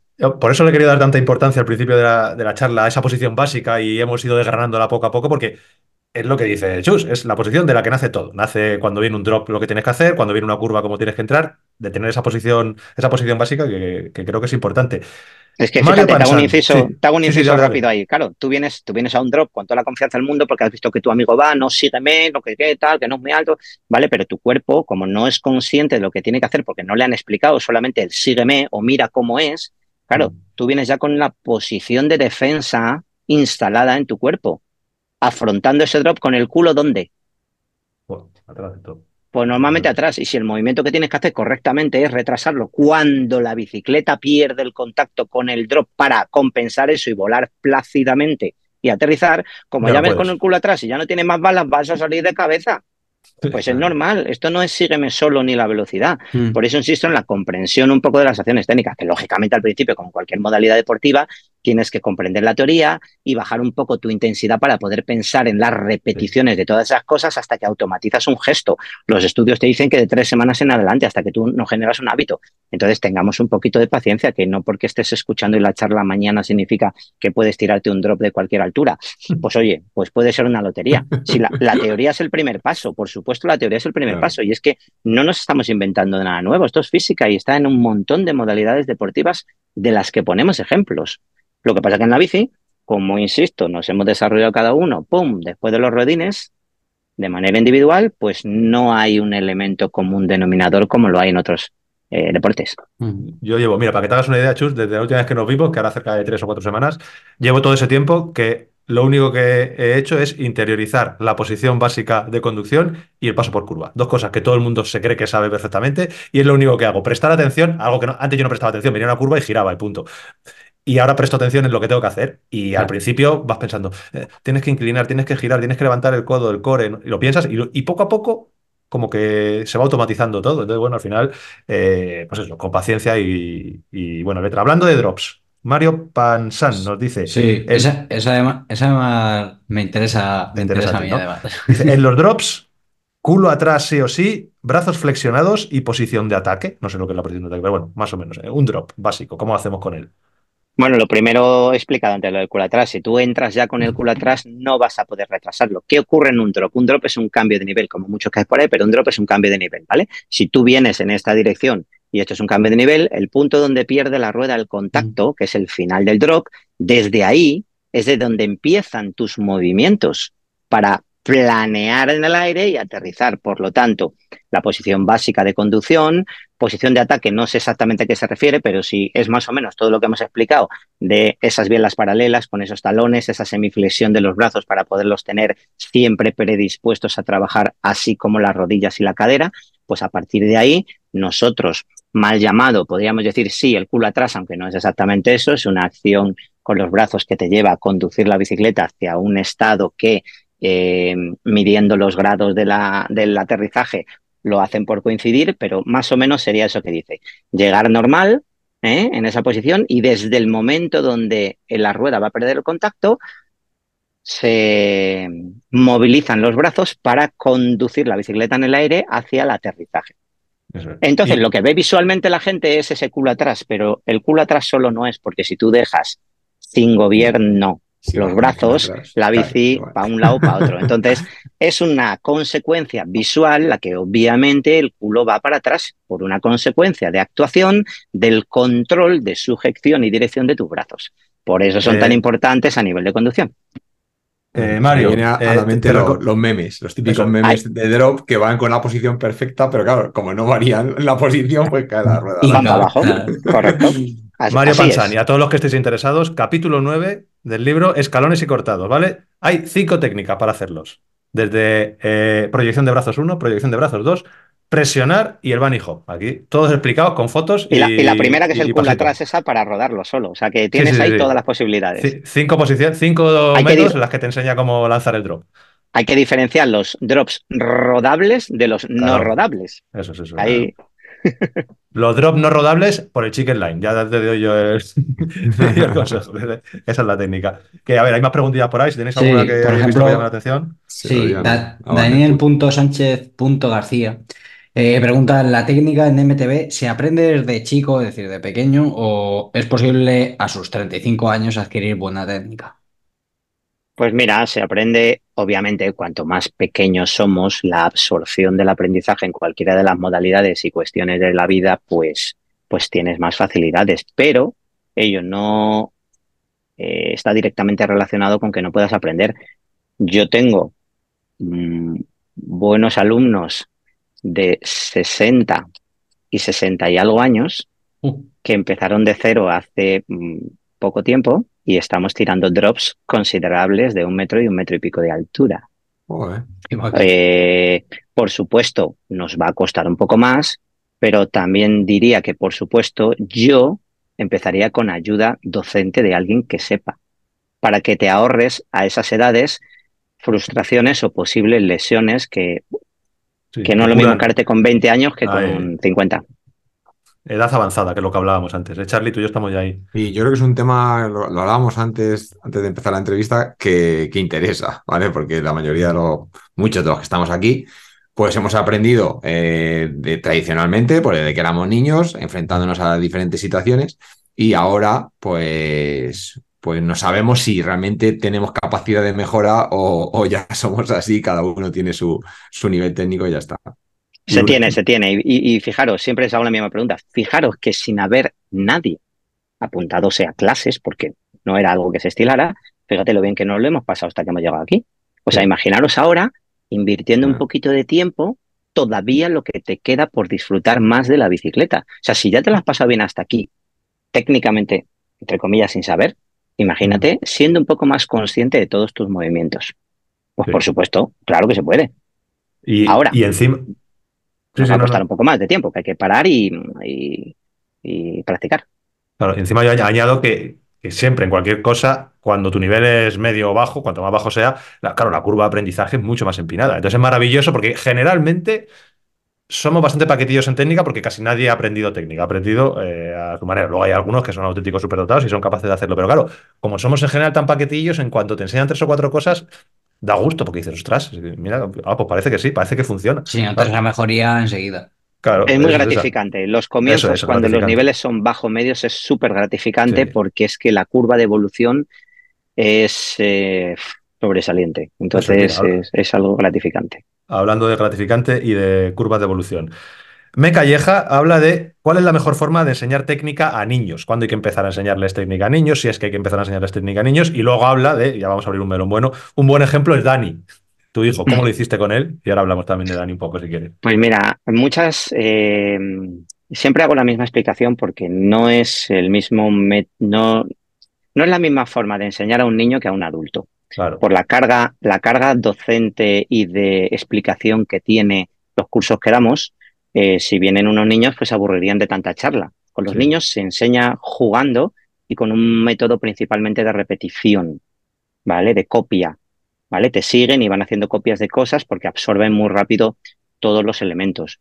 Con los mayores hay que hablar mucho más para que se comprendan las situaciones y con la videocorrección. Entonces, nosotros muchas veces cuando se apunta gente muy joven a los cursos, siempre llamamos para hablar de esta situación. Oye, que es que el niño a lo mejor se va a aburrir porque nosotros, eh, si no es un curso específico de niños, que hacemos eso, obviamente, jugar para que repitan acciones y que se lleven a automatizaciones, eh, siempre llamamos para decir esto, oye, que vamos a tiempo parados, con grabando, con videocorrección, el niño a lo mejor se aburre, no sé qué tal. No, no pasa nada, todo el mundo lo entiende y tal, pero siempre nos gusta marcar la diferencia en el método de aprendizaje de los niños y de los adultos, ¿vale? Vamos a explicar lo mismo, pero a un niño no le puede dar una charla de siete minutos que esté sentado ahí. Se te sube por las paredes, enseguida está haciendo caballitos con la bici, derrapando, no sé qué. O sea, es mucho más activa la, la enseñanza. Tienes que estar todo el rato haciendo juegos directamente relacionados con los movimientos que quieres y les ponemos nombres. Les ponemos nombres para hacer las cosas. O bueno, ¿y Dani qué tal? Venga, que ya han, salido, ha salido ah. por ahí el, tema de Dani. Bueno, la, pues la suerte, la suerte es que yo sí he podido estar mucho tiempo con Dani, porque precisamente a los, a los niños eh, hay que frenarles en muchas ocasiones para evitar caídas y frustraciones, porque claro, como todos hemos sido, no tenemos miedo a nada. Entonces, si la evolución va siendo buena, el papel más difícil es frenar a un niño para que pase más tiempo en una pantalla controlando esa pantalla hasta que pasa la otra, para que no se olvide de una gran base, ¿sabes? Te pongo dos ejemplos simples. Va a sonar un poco chungo así, pero yo a mi hijo le he tenido prohibido, prohibido utilizar los pedales automáticos hasta que no cumplió 16 años. Hay preguntas de eso también, ¿eh? pedales, plataforma y automático es una obviedad que el rendimiento biomecánico es con pedales automáticos. Pero ¿a qué estábamos jugando nosotros? Nosotros estamos jugando a desarrollar una propiocepción, un control del equilibrio y una base de sustento repartido con el 100% de tus eh, elementos neuromotores, tus sensibilidades neuromotores en la planta del pie. Y eso te lo inhibe el pedal automático, que tienes mucha potencia mejor eficacia de la biomecánica de pedaleo, pero no sientes la planta del pie para interactuar con lo que está ocurriendo en el terreno. Mm. ¿Vale? Entonces, pues un detalle, yo, por ejemplo, eso. Luego, obviamente, pues si nos hemos ido a hacer una ruta y una serie de cosas, pues hemos puesto el automático para, pero de manera normal, él no ha montado con automático hasta los 16 años. ¿Vale? Cuando estaba en el velódromo de Palma y en Mallorca, pues que iba una vez por semana, pues obviamente iba con los automáticos. O sea, que, que no hay que ser, hay que coger esta información, eh, conscientemente, bien. Entonces, esa es una de las cosas. ¿Y ahora en competición? Ahora en competición, obviamente, eh, en Copa del Mundo está con clips. Sí. Hay alguna vez que si no hay mucha velocidad o está muy chungo el terreno de barro, sí ha corrido alguna vez con plataforma, pero en general va siempre con, con automático porque es una obviedad que optimiza el rendimiento. Tú cuando sabes llevar bien tus plantas del pie hasta el más mínimo detalle, al estar en clip ya te olvidas de su sujeción, ya solo hacen su trabajo de movimiento. Claro, ¿vale? tienes ya Entonces, eh, ahí está. Entonces le estás sacando un doble partido a la situación. Normalmente cuando aprendemos pones el clip y solo piensas en pedalear, pero todas las funciones que hace tu planta del pie para el control de bipedestación y la interactuación de todas esas masas energéticas, inhibidas las tienes. No sientes nada de lo que ocurre en tu planta del pie. Y eso es un error. ¿Vale? Y entonces he tenido la oportunidad de pues frenarle mucho todos los veranos en Whistler, porque ya desde el primer verano ya, pues ya por el primer verano ya hubiéramos volado las mesetas de Clavapels, que son pues mesetas de 15 metros con 12 años. Y entonces yo le tuve mm, la contención, aguanté un verano nada más, la verdad, porque al verano siguiente ya, ya no tuve, ya no, había yo no, ya no pude, ¿no? Pero pues eso, parar para que estemos más tiempo controlando en diferentes cosas, jugando mucho más, que no pase muy rápido todo. ¿sabes? Y luego, pues, pues, pues mucho ensayo y error. Afortunadamente, pues yo hasta un cierto nivel he tenido la oportunidad de que era un buen espejo para él, para que me siguiera y para que fuera copiando gestos. En esta profesión nuestra, así como pongo ejemplos de pues, un profesor de esquí, profesor de algún deporte donde tenga que hacer demostraciones, tiene que ser un buen espejo. No como otros deportes que a lo mejor más colectivos, que hay un buen profesor teórico que te explica muy bien las cosas y no tiene que hacerte un ensayo de. Entonces, en deportes como la bici, el papel del demostrador es importante también, el decir, mira, esto se hace así y tú estás haciendo esto. O sea, no solo le estás haciendo la buena posición, que le demuestras su mala posición encima de la bicicleta. Eso lo que te está demostrando es que tú tienes capacidad de, eh, de controlar la posición de tu cuerpo a todos los niveles. Oye, mira, te voy a hacer esto erróneo como lo estás haciendo porque estás echando el cuerpo demasiado hacia atrás en este punto y el otro y mira cómo se desestabiliza la bici. Y tú lo haces pum, pum, pum, y ahora mira cómo lo voy a hacer bien porque trato de armonizar ese binomio de masas energéticas, dejando mi cuerpo aquí hasta este punto y movilizando de esta manera, así, así, asado, por esto, por esto y por otro. Lo hacemos, lo grabamos, lo vemos y ¡pum! Entonces, el papel del demostrador encima de la bicicleta es muy importante. Por eso también la parte negativa eh, es que mucha gente que monta súper bien en bicicleta y que ya me gustaría a mí montar como ellos, no significa que sean buenos docentes porque a lo mejor no tienen idea de por qué le está saliendo eso. Le sale solo. Sí, que son cosas diferentes. Eh, son, son, puede, puede, ser lo que dices tú, puede ser el más rápido y el mejor, pero no, no tiene por qué ser el mejor explicando y compartiendo la, lo que sabes. Que mm, bueno, hay un montón de preguntas, ya te digo, Chus, pero ya llevamos una hora y pico. Eh, no, vamos a acabar con. Mira, hacemos una pregunta. Lo que pasa es que en tu caso son muy complicadas, macho. Porque normalmente a todos los que vienen les hacemos una batería de preguntas de cinco preguntillas rápidas. Casi siempre son, pues, o, corredores de XCM o de XCO relacionados con el XCO XCM. Tú, como eres de tan. Tu espectro es desde el BMX hasta el DH, pasando por todas las disciplinas. Pues bueno, a ver lo que sale. Lo que pasa es que quiero hacerte las mismas preguntas porque a final del año tengo una idea de hacer como, como un remix de las preguntas y respuestas de todos, así que vamos a tirar con ellas. Son preguntas rápidas, ¿eh? facilitas. Vale. Y algunas las has contestado ya. Eh, bueno, mm, ¿bicicleta rígida o bicicleta doble? Doble. Eh, esta, esta, va a ser difícil para ti. ¿Tija telescópica sí o no? Siempre. ¿transmisión, de ¿Transmisión de cable o transmisión electrónica? Pues llevo de cable, pero entiendo vale. que el clic del electrónico es muy clac, pero llevo de cable. Muy bien. Eh, recorridos, hablamos de. ¿Prefieres recorridos de 100 clásicos de los que se han llevado últimamente o los nuevos 120? Hombre, 120 y siendo consciente de la necesidad de eficiencia pedaleo y demás, pero es más polivalente, sobre todo para lo que yo hago, que me gusta pedalear, pero me gusta disfrutar de las bajadas. Vale, y ahora, mira, eh, ¿carreras individuales o carreras por parejas? ¿Qué te gusta más? Pues mira, la verdad es que disfruto de las dos, porque cuando te quieres apretar, te vas tú solo para pues sacarte el ligadillo, y cuando quieres compartir, si tienes una buena pareja, la verdad es que me mola de pareja a mí, porque es un trabajo ahí en sintonía que, que hay que conectar. Si me tengo que dar con una de las dos, me quedo en pareja, venga. Ahí está, me gusta, me gusta. Y esta, esta va a ser difícil porque además ya lo hablé contigo y, no querías desvelar un secreto, pero bueno, yo te dejo. Mejor carrera por etapas de mountain bike. Tu carrera por etapas favorita. Bueno, vamos a ver. Eh, yo creo que me, me, quedan por hacer, hombre. De las que has hecho, ahorita. de las que has hecho. eh, bueno, ah, de las que he hecho. Pues sí. de las que he hecho, hombre, Mediterránea y Costa Blanca son dos que es que las dos técnicamente están súper bien. Lo que pasa es que Mediterránea tenía un componente de pedaleo de conexión desde las salidas hasta que llegamos a la montaña más largo y a mí me, me, me sacaba un poco de mi, de mi punto, ¿no? Pero, pero cualquiera de esas dos está perfecto. Pero un poco más exceso de pedaleo para mí en, en Mediterránea que en Costa Blanca. Pues ahora, ahora, ahora, te contaremos que vamos en, en 15 días. Y ya la última, que es. Esta sí que es difícil para ti, porque fíjate. Hacemos siempre una pregunta que es mejor corredor, normalmente XCM o XCO en función de lo que sea. Tú, di un nombre que te venga a la mente. XCO es que Nino Surter por muchas cosas, no por la evidencia de los títulos, es que verle en directo muchos matices y detalles que a lo mejor no se ven desde fuera eh, que todo el mundo se lo ocurra, todo el mundo trata de hacerlo mejor y tal y cual, pero lo de ese tío es algo, es algo especial. Por muchas no, cosas en las que me he fijado en estos últimos cinco años que estoy por ahí haciendo cosas de técnica con los de World Cup y, y, y, le, y le veo y veo detalles. Eso es. Que normalmente acabamos con estas preguntas, te daríamos las gracias, ahora te despediríamos, pero es que justamente como siempre dice alguien, dice, somos todos igual, pero unos más que otros, eh, acaba de conectarse eh, don Antonio Ortiz Barranco. Tocayo, ¿nos escuchas? Antonio. Escucha, escucharos, escucho de puta madre, pero, pero, la alegría que me habéis dado cuando me he conectado y he visto a Chus, Digo, igual, hostia, Ahí está. Hemos estado hablando de. ¿Cómo lo llevas, Cora? ¿Qué haces, ¿Qué haces por esos lares dando pedales? Ya te he visto, ¿eh? Madre mía, no te puedes ni imaginar. Ya te contaré al detalle, pero es un lugar mágico, tío. No lo puedo definir de otra forma.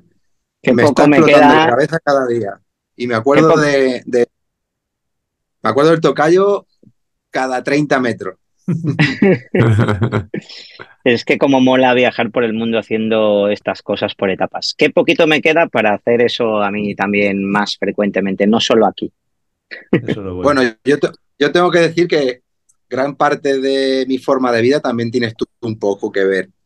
Porque yo lo llevaba en el ADN, pero el tiempo que estuvimos juntos, porque aunque no lo sepáis, Chus fue director de una revista de mountain bike, Planeta MTV, y, y no me acordaré, no me olvidaré nunca cuando se presentó en mi casa y yo estaba de obra para buscarme, porque quería que colaborara con esa revista y que fuese una de las personas que estuviese ahí mes a mes probando bici y estando con él. Y tuvimos pues muchísimas aventuras juntos, vivimos experiencias que ya habíamos vivido antes como corredor, que nos conocíamos y por suerte después nos vemos menos, pero seguimos viéndonos y seguimos tratándonos.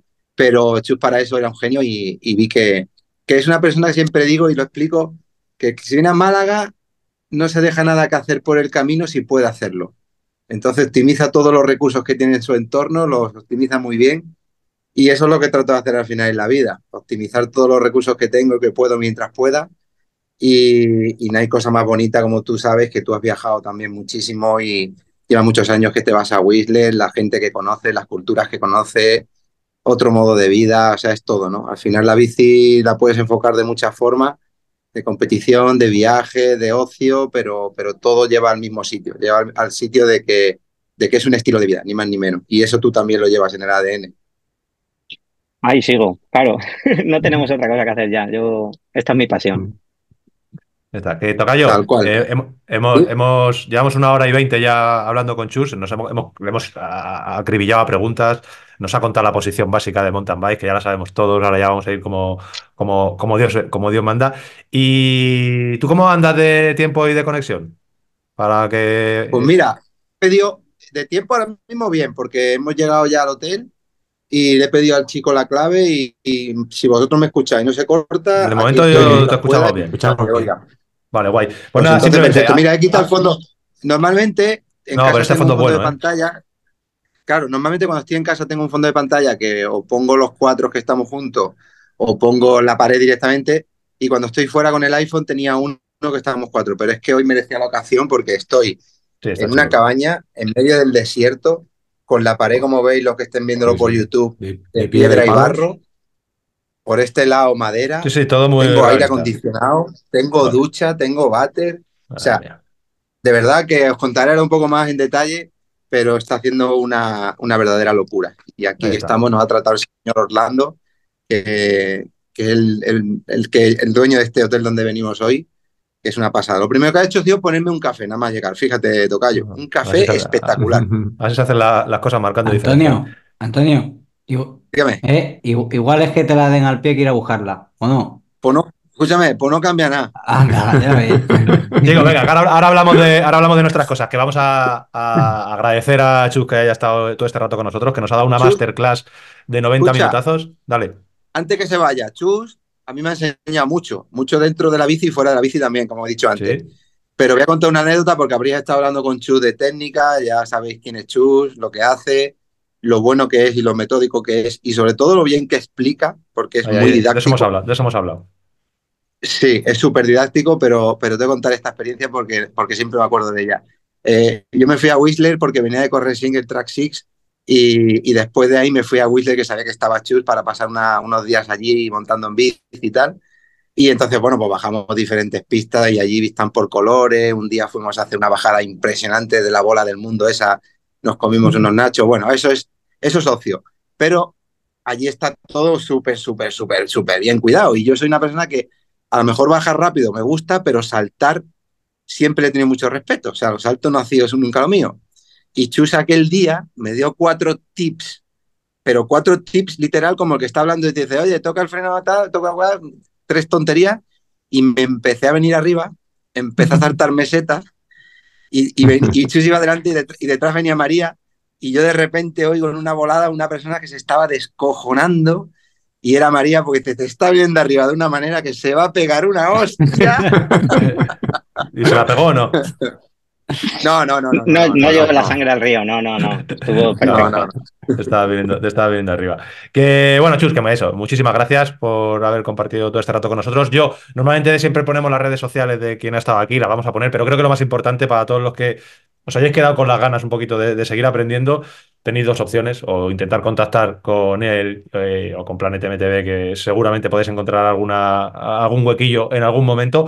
Y sobre todo, yo, la recomendación que os tengo que hacer, yo me estoy leyendo el libro, ya lo estoy acabando, el libro del que hemos estado hablando, Técnicas Esenciales MTV.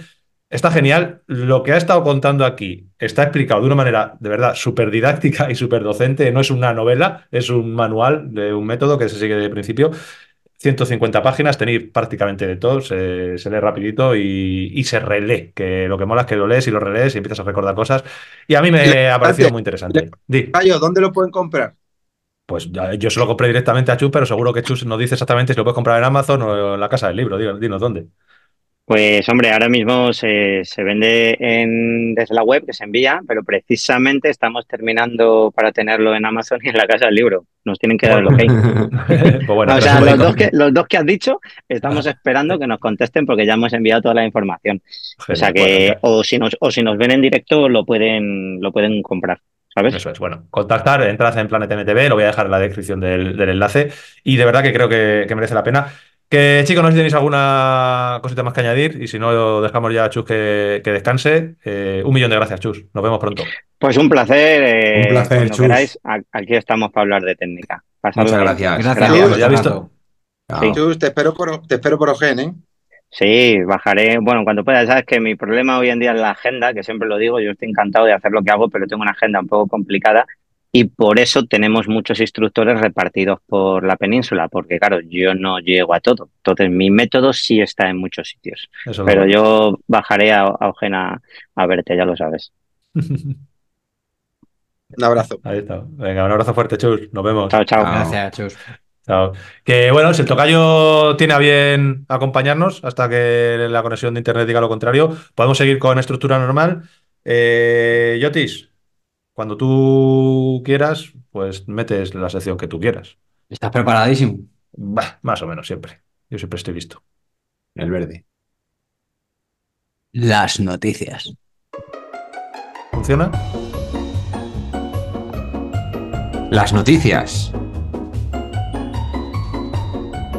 Las noticias.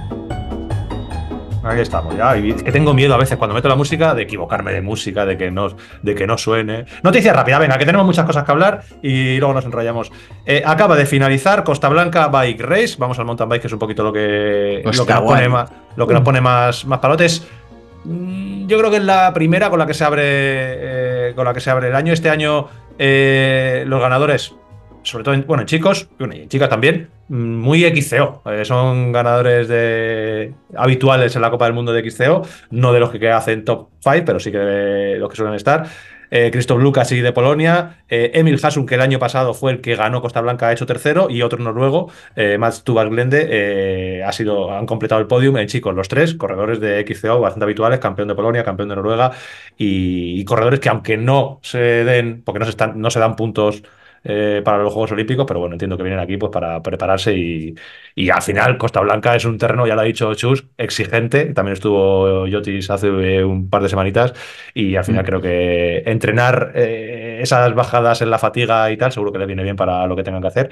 representantes españoles, Sergio Montecón cuarto, Didas Carballo quinto, y yo tengo que destacar a un corredor que también le destacamos el año pasado, Eric Hill, que es un corredor que en Costa Blanca siempre rinde eh, a un nivel increíble, es un trabajador, es un chico que no está en una estructura grande, pero que llega a Costa Blanca y se pelea siempre, siempre con los mejores. Así que bueno, vamos a darle nuestros escudos a Eric y a ver si le vemos más a menudo, porque es un tío que tiene que tener un talento natural espectacular, porque ya os digo que no es, no es un corredor profesional de los que podamos llamar.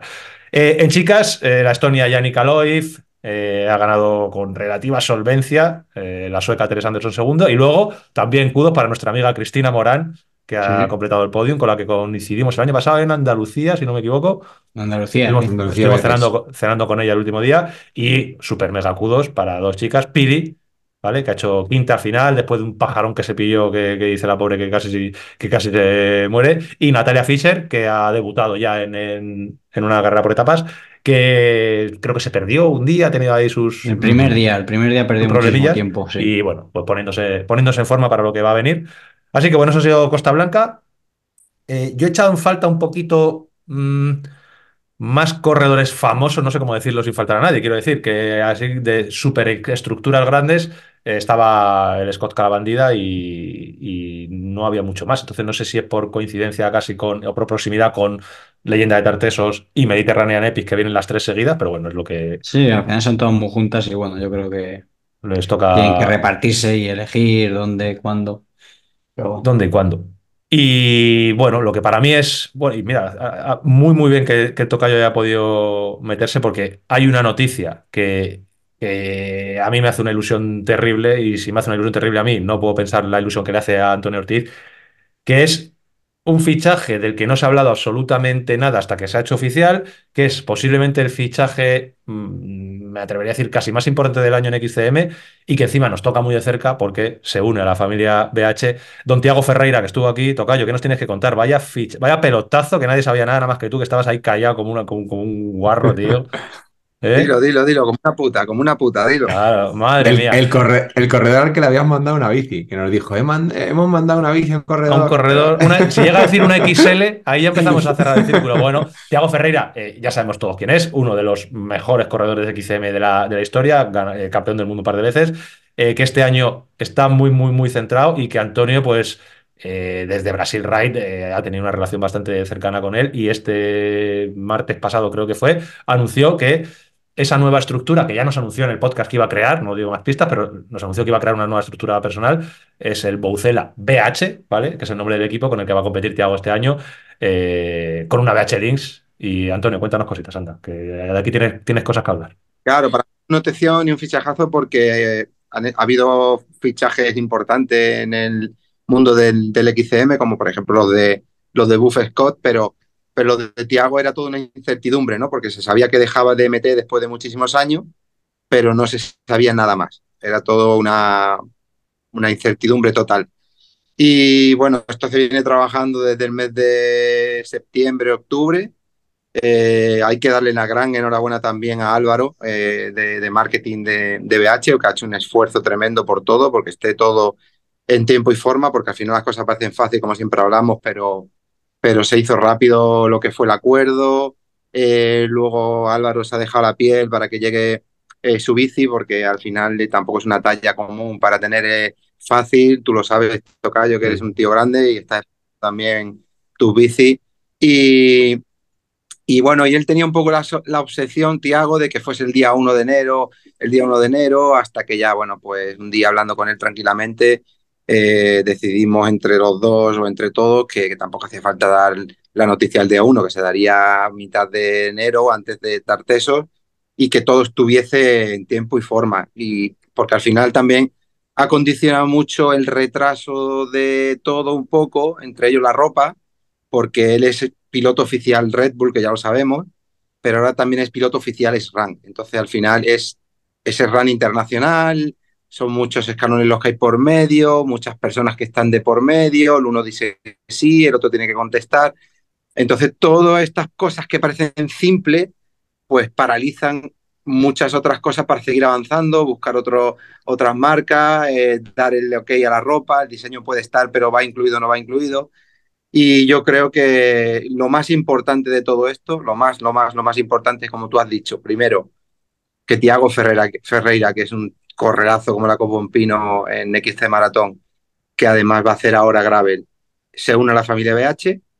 Y dos, que le veo muy, muy, muy, muy motivado y, y no voy a decir aquí números, ¿no? Pero me ha ido mandando durante el invierno. Dilo, dilo, que si no, no, lo escucha nadie. Eh, no escucha nadie por eso. El otro día, por ejemplo, mismamente, la tarde de antes, estaba yo aquí, creo, eh, de hacerse oficial su, bueno, su, su proyecto, me mandó un entreno que, que yo cuando vi las series, eh, era un vídeo grabado dije, madre de Dios, madre de Dios, ¿cómo está este tío? Y le dije, Tiago, pero si estos eran los mejores números de casi de tu vida. Dice, no, pero casi, me dijo.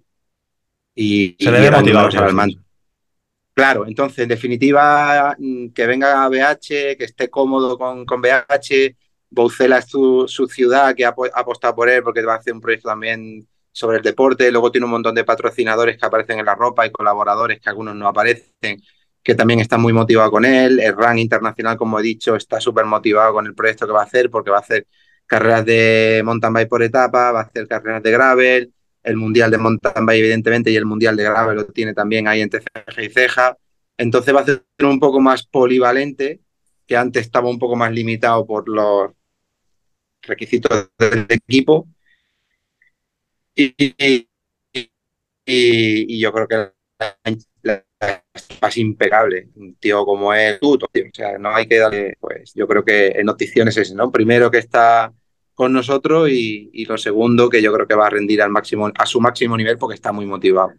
Sí, hay, hay ganas de verle y hay mucha- muchas expectativas por lo que, ya te digo, es un corredorazo que siempre mola tener a los, a los Messi de turno, mola, mola seguirles.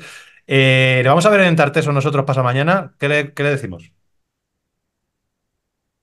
Pues mira, acercaros por favor a él y decirle lo que querráis, porque él ya sabe de primera mano que sois de, de mi familia Perfecto. y lo que necesitéis, lo que, lo que querráis preguntarle o lo que querráis hacer con él, él va a estar predispuesto, evidentemente dentro de su limitación como corredor profesional Sí, y claro, su rutina, pero que sí, que, que va a estar al alcance. Y desde luego a- que bienvenido acá, que yo no voy a poder estar, que es una de las cosas por las que me fastidia no estar ahí, por estar en ese debut de él y estar con vosotros en Tarteso, que también está los dos primeros años y es una carrera que me ha cogido muy bien y, y una carrera muy bonita que la recomiendo por eso, porque es cómoda, es chula, en la época del año que hay, como ya he dicho algunas veces, Totalmente. eh, para ir ahí eh, es bonito.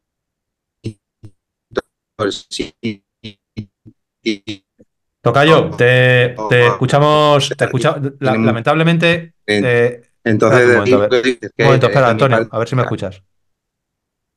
Que lamentablemente te perdemos con cierta frecuencia. Eh, cuando, cuando hablas, como que te quedas cortado un rato y luego viene todo de golpe. Vale. Entonces te perdemos, te perdemos un poquillo. Eh, bueno, pues nada, qué- quédate de oyente y, y nos, vas, nos vas contando a ver si, a ver si no tienes muchos problemas de, de conexión. Que nos hace mucha ilusión. Bueno, eh, ya lo decimos, nos hace mucha ilusión por todo. A mí personalmente también me hace ilusión aparte por, por Antonio, porque sé que ha estado bastante involucrado desde todo este tiempo en, en todas las gestiones. Así que bueno, enhorabuena Álvaro, enhorabuena BH, enhorabuena Tiago, enhorabuena Antonio y a todos los que estáis ahí. Y le deseamos lo mejor en Tarteso. Vamos a ver qué tal le va, a ver si tiene suerte. Y bueno, yo creo que, que espera un buen, un buen año, fichajazo. Eh, cambio importante, como otro cambio importante es el del que posiblemente sea, bueno, uno de los, si no el mejor, el segundo mejor o el tercero mejor, de los tres Mm. mejores equipos de, de XCM de los últimos años, el Willier Pirelli, que era Willier Pirelli, y ahora cambiamos de gomas y somos Willier Vitoria. Entonces, el Willier, Willier Pirelli, equipazo que todos sabemos, eh, un plantel que tiene espectacular.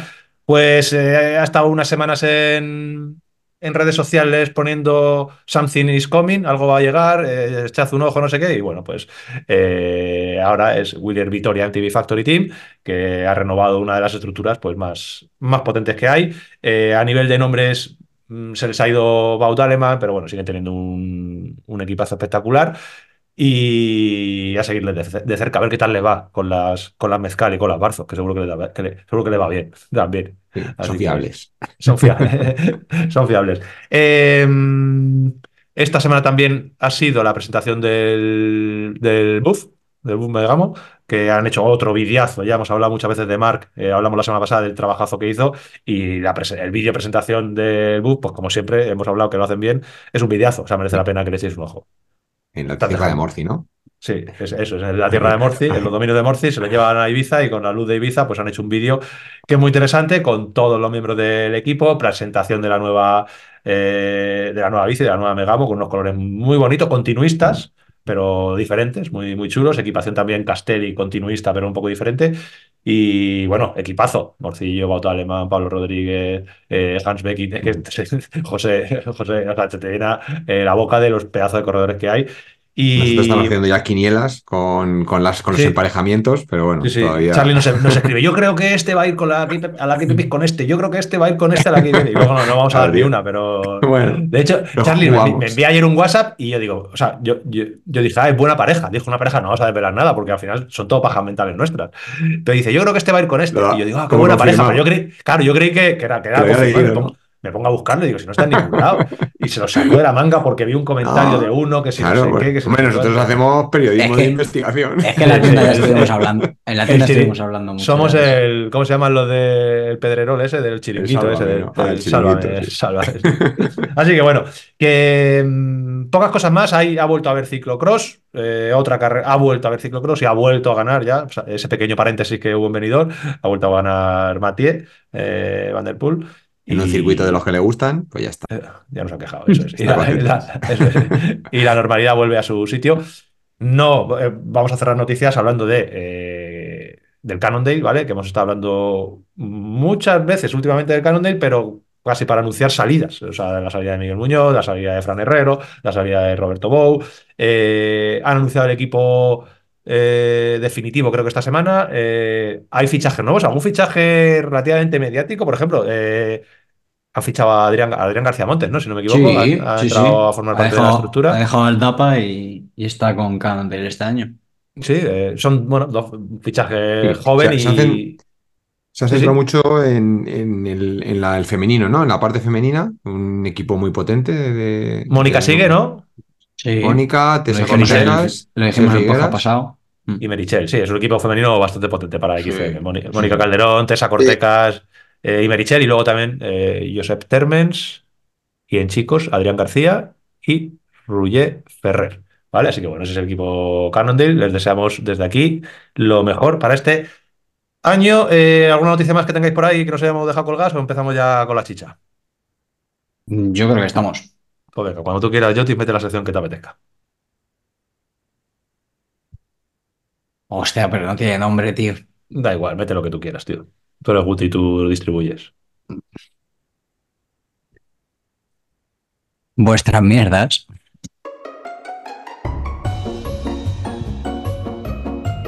Vuestras mierdas.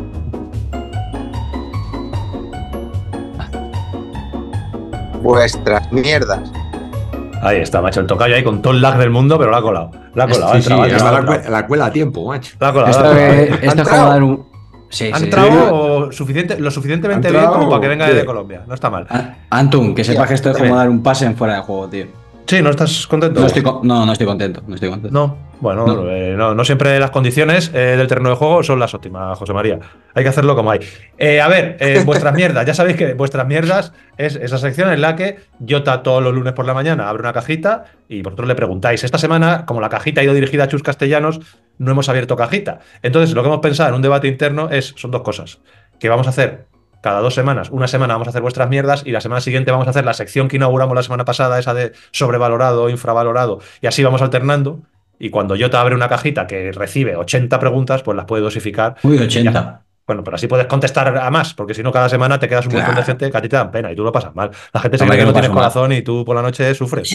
Es que se piensan lo que no soy en realidad, pero bueno. Claro, se ven que eres un tipo duro, tío, y luego ya, tú por la noche. Ves, la parte. Todas esas, todas esas preguntas que te hacen que no ven la luz, tío. Tienen su corazón no, esas preguntas. Sufro muchísimo. Ah, muchas veces me planteaba al día siguiente eh, empezar a contestarlas ahí una por Tú una en Instagram, ¿sabes? Pero eh, no, no, no tengo tiempo. No, no o sea, no a veces llega, llegas a la tienda alguna vez, ah, pero llegas a la tienda y ves a Jota solo en una esquina contestando preguntas, él solo, ¿sabes? No sé, parece que está rezando el rosario. Y está contestando. Qué bueno. Unos, que, unos audios en Telegram. unos audios. que la historia es que eh, la semana pasada, para los que no escuchasteis el podcast, porque fue podcast para mecenas, inauguramos una sección que gustó más o menos bastante, yo diría. Solo le falta un título que tenemos que pensar. Eh, la semana pasada dijimos que se llamaba sobrevalorado o infravalorado, en el cual dábamos un concepto, ahora lo vais a entender muy bien, y había que decir si estaba, ese concepto estaba sobrevalorado por la comunidad ciclista o infravalorado. Para entenderlo mejor, yo creo que se puede quedar como que hay que entender si ese concepto merece la pena de verdad o no merece la pena de verdad. Pero bueno, lo dejamos el sobrevalorado. Yo, yo, creo, que, yo creo sí. que está bien el, eso. Y yo el otro día escucha, escuchándolo me di cuenta que, claro, y algunas veces yo personalmente también te lías en lo que crees que es, si está sobrevalorado o infravalorado, y en lo que tú lo tienes. O sea Eso que es. Nosotros, Claro, eso es, claro, sí. podemos pensar que eh, la gente lo tiene eh, sobrevalorado y a lo mejor en nuestro caso particular lo tenemos es. infravalorado. Entonces, bueno, Claro, la historia yo creo, el concepto divertido. es, claro, es que salga lo que salga, pero es- damos un concepto y al final es pensar si, si está sobrevalorado generalmente en la comunidad ciclista, quiero decir, y luego dar es. tú tu opinión. Eh, si merece la pena o no merece la pena. La semana pasada hablamos de los anchos de llantas, hablamos del Kashima, hablamos de varias cosas. Venga, tiro una. Eh, además, facilita, de la que casi nunca se habla. Eh, frenos de disco en carretera. ¿Qué crees? Yotis, eh, ¿están sobrevalorados? ¿Están infravalorados? ¿Crees que merecen la pena? ¿Crees que no merecen la pena? Hay que mojarse, ¿eh? Un poco. Sin enrollarse mucho, pero hay que mojarse. A ver, merece la hecho. pena. Yo, ha sido No la- puedo- yo es que no puedo. Jota no dice no que- sé qué decir, tío. Bueno, el que si no sabéis, pues eh, no se dice. Yo creo- que lo tenga claro. ¿Tú qué dices, Jota? A ver, yo, o sea, merecer la pena, claro que la merece. Yo creo que sí, que merece la pena.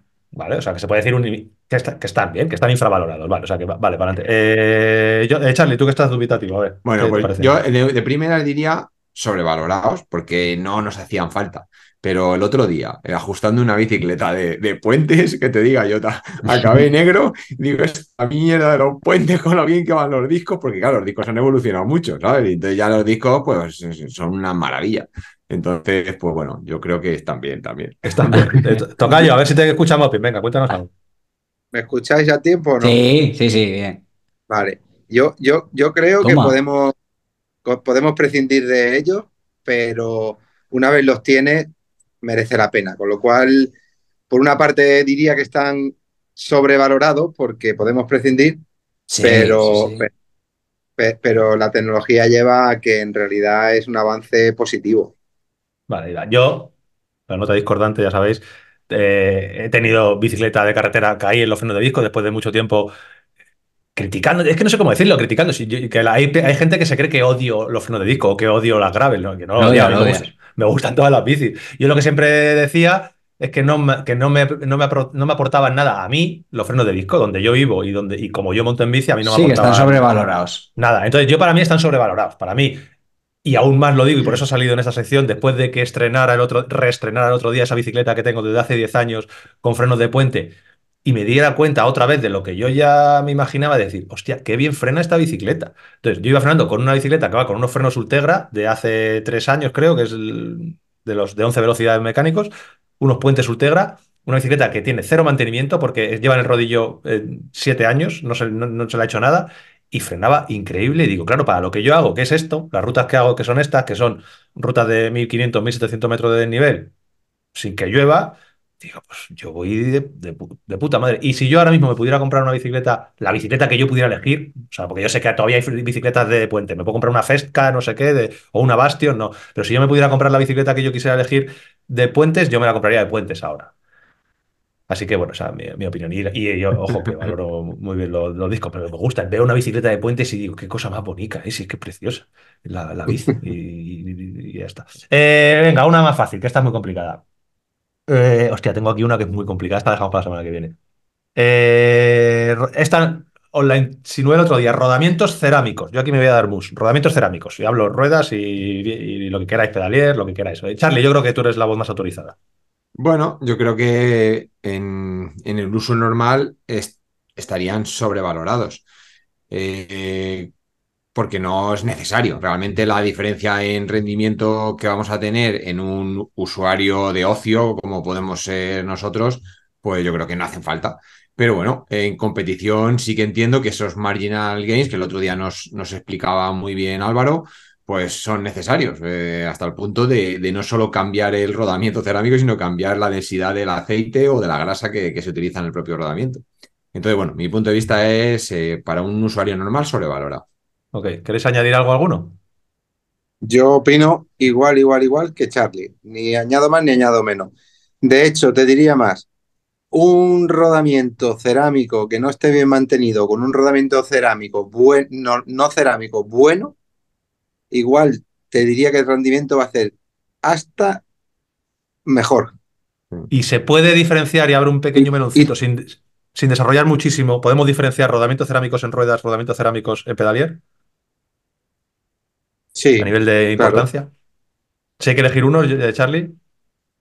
Eh, yo si tengo que elegir uno, lo elegiría en ruedas, porque giran más rápido. Entonces, el reglamento cerámico, claro, el reglamento cerámico se supone que la mayor diferencia es cuanto más velocidad eh, de giro hay, menor, menos aumenta La, fricción. Entonces, en el, pedal, en el pedalier, como son giros lentos, pues aunque veamos los pedalieres estos que giran solos y no se paran y es súper bonito, en la práctica real de vatios, no puedo decir números porque no hemos hecho experimento, pero creo que en la práctica real serían menos importantes que, en la rueda.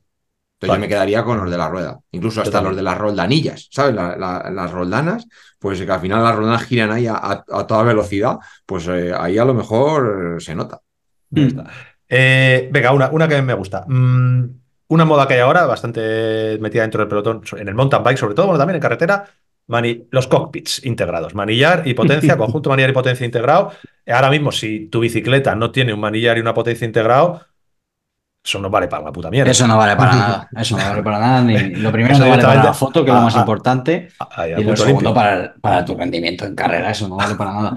Yo, yo tengo que decir que, que hasta que puse el Gemini mm, decía muy alto y claro, y lo puedo decir, eh, que estaba sobrevaloradísimo. Eso, o sea, yo con mi potencia y mi manillar al fin del mundo.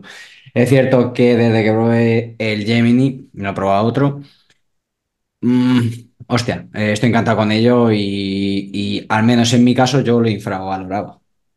Vale, Mira, me adelanto yo también ahí. Yo estoy con Jota. Es una cosa que teóricamente está sobrevalorado, quiero decir, ¿qué más da? Ir con tu potencia y con tu manía es lo mismo. Incluso es peor porque es como tengas un problema con la elección de la potencia del ángulo, estás y te has gastado 600 pavos. Y eso sigue siendo así. Pero da tanto placer estético y visual cuando ves tu bicicleta con el manillar integrado, que encima el que utilizamos nosotros tiene mucha rigidez, tanta rigidez que nosotros utilizamos el Gemini Propus, él, la versión reforzada, la, versión DC. Eh, eh, es, no, no pasa nada. Está tan, es tan rígido que incluso Isma Ventura nos ha comentado alguna vez que él, prefiere ir con el, que él, que él prefiere ir con el blandito porque tiene menos rigidez. O sea que es un manillar súper rígido. Y da tanto gusto cuando yo veo la bicicleta y estoy ahí arriba y la, y la veo que me da tanta satisfacción que para mí, pues ahora digo que está infravalorado. Fíjate que a nivel de rendimiento seguro que no tiene nada que ver. Charlie Tocayo. Me, me, me parece bien vuestra, vuestra opinión. Yo creo, desde el punto de vista del rendimiento, que estaría sobrevalorado, pero bueno, me, encanta. Pues yo no. Yo digo, me escucháis bien, ¿no? Sí, sí, sí. Pues yo digo que sobre el punto de vista del rendimiento, desde mi experiencia, está infravalorado, porque en realidad estéticamente hace la bici mucho más elegante, muchísimo más elegante, da igual que bici sea, de carretera, de montaña, quedar todo integrado es una maravilla, y a nivel de rendimiento se nota. O sea, yo tengo que decirte que la propia Link Race, el primero que puse con manillar o sin manillar, Valero mismo me lo dijo, dice, son dos bicis diferentes. Al final el comportamiento de la bici y el funcionamiento de la bici es propiamente de la bici. Sistema, geometría, pero si tú eres exigente y eres fino, notas que es un plus más, con lo cual es un punto más. Igual que hablamos antes de los rodamientos, esto en el rendimiento está infravalorado. está que, sobrevalorado estéticamente, pero para muchos infravalorado. Sí, recuerdo que la anécdota de Valero nos la comentaste en su momento, que eh, de manera particular te lo dijo, te dijo, joder, tocayo. Bueno, no te dijo tocayo porque en su caso no tiene sentido, pero te dijo, joder, Antonio, que como, como, como noto la bici de guay. Que bueno, eh, tengo muchas más cosas aquí abiertas, las vamos guardando para dejar tres o cuatro cada día, porque hay aquí cosas, ojito. Tengo alguna, tengo una que es el gravel, ojito, eh. Madre mía, pensando lo mejor. lo mejor, eso más adelante. Que Yotis, hacemos un pequeño reorden de secciones, ok. Sí, sí, lo tengo, lo tengo clarísimo. Perfecto, estoy preparado. I'm ready to go. Las charlietas. Las charlietas.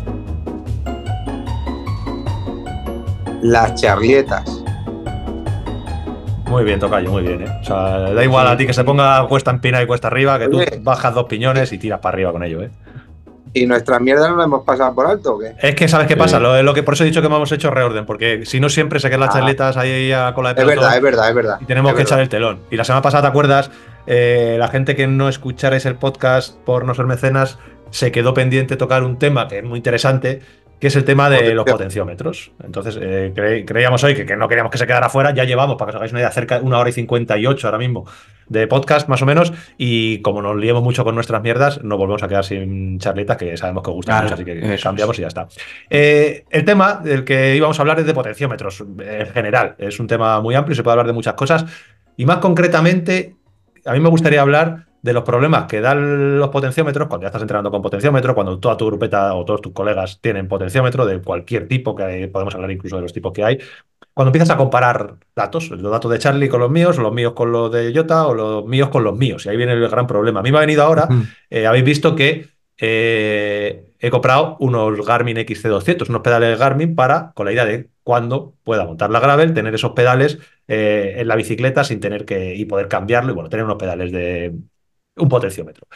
Eh, ¿Qué ocurre? Que claro, yo tendría en este caso, ojo, mountain bike con estajes, con el Stages en, bielas, para tener los XTR, eh, que es con el entrenamiento, el entrenamiento por potencia que yo llevo haciendo, pues eh, con Stages llevo cerca de un año, un año y pico, antes de la KPP ya lo tenía. Entonces, claro, todos mis valores y todas mis referencias están ahí. Cuando tú te compras un nuevo potenciómetro para otra bicicleta, te puedes encontrar un problema. Eh, ya no es que en una bicicleta ande más que en otra, si tienes una para carretera y otra para montaña, sino que si tienes dos dispositivos totalmente diferentes, ahí empiezan los problemas, porque uno te puede estar marcando, no, no tiene por qué haber mucha diferencia, pero un 4% o un 5%, y vas a dar 350 vatios o a 400 vatios una serie corta que tengas que hacer y un 5% son 420 vatios. Dices, hostia, 20 vatios cuesta sacarlo muchísimo. Entonces, una de las cosas que, que yo hago siempre, porque ya sabes que soy un puto friki y un puto loco, es intentar, como digo yo, calibrar el potenciómetro. Eh, el ver ese potenciómetro nuevo que entra en el ecosistema de mi, de mi vida, eh, ver cómo se compara con el que utilizo de referencia, que me da igual que sea alto, que sea bajo, pero que sea saber por dónde anda. Y, y, y, me peta la cabeza. Eh, y es muy complicado. Entonces, yo he estado utilizando el Garmin XC200 junto al rodillo, utilizo el Garmin XC200 junto al Stages y voy haciendo mis, mis calibraciones utilizando eh, varios programas. Eh, lo comenté por encima hace dos semanas y me habéis preguntado también mucho qué programa utilizamos. Yo utilizo dos, uno que es un programa de DC Rainmaker, lo dejaré abajo, ese es un programa de pago que lo compramos en su momento para eh, hacer el vídeo de los potenciómetros, y luego hay otro que es gratuito que es Swift Power, que es una aplicación relacionada con Swift, te tienes que loguear con tu perfil de Swift y es gratis, pero si no tienes perfil de Swift, pues te lo tienes que crear, bueno, es un poco rollo. El caso es que tú puedes meter dos tracks que haya grabado con dos potenciómetros diferentes y te va a salir la comparación perfecta del P5, el P10, el P, todos los Ps, vas a ir viendo la gráfica de la potencia, puedes solaparlos.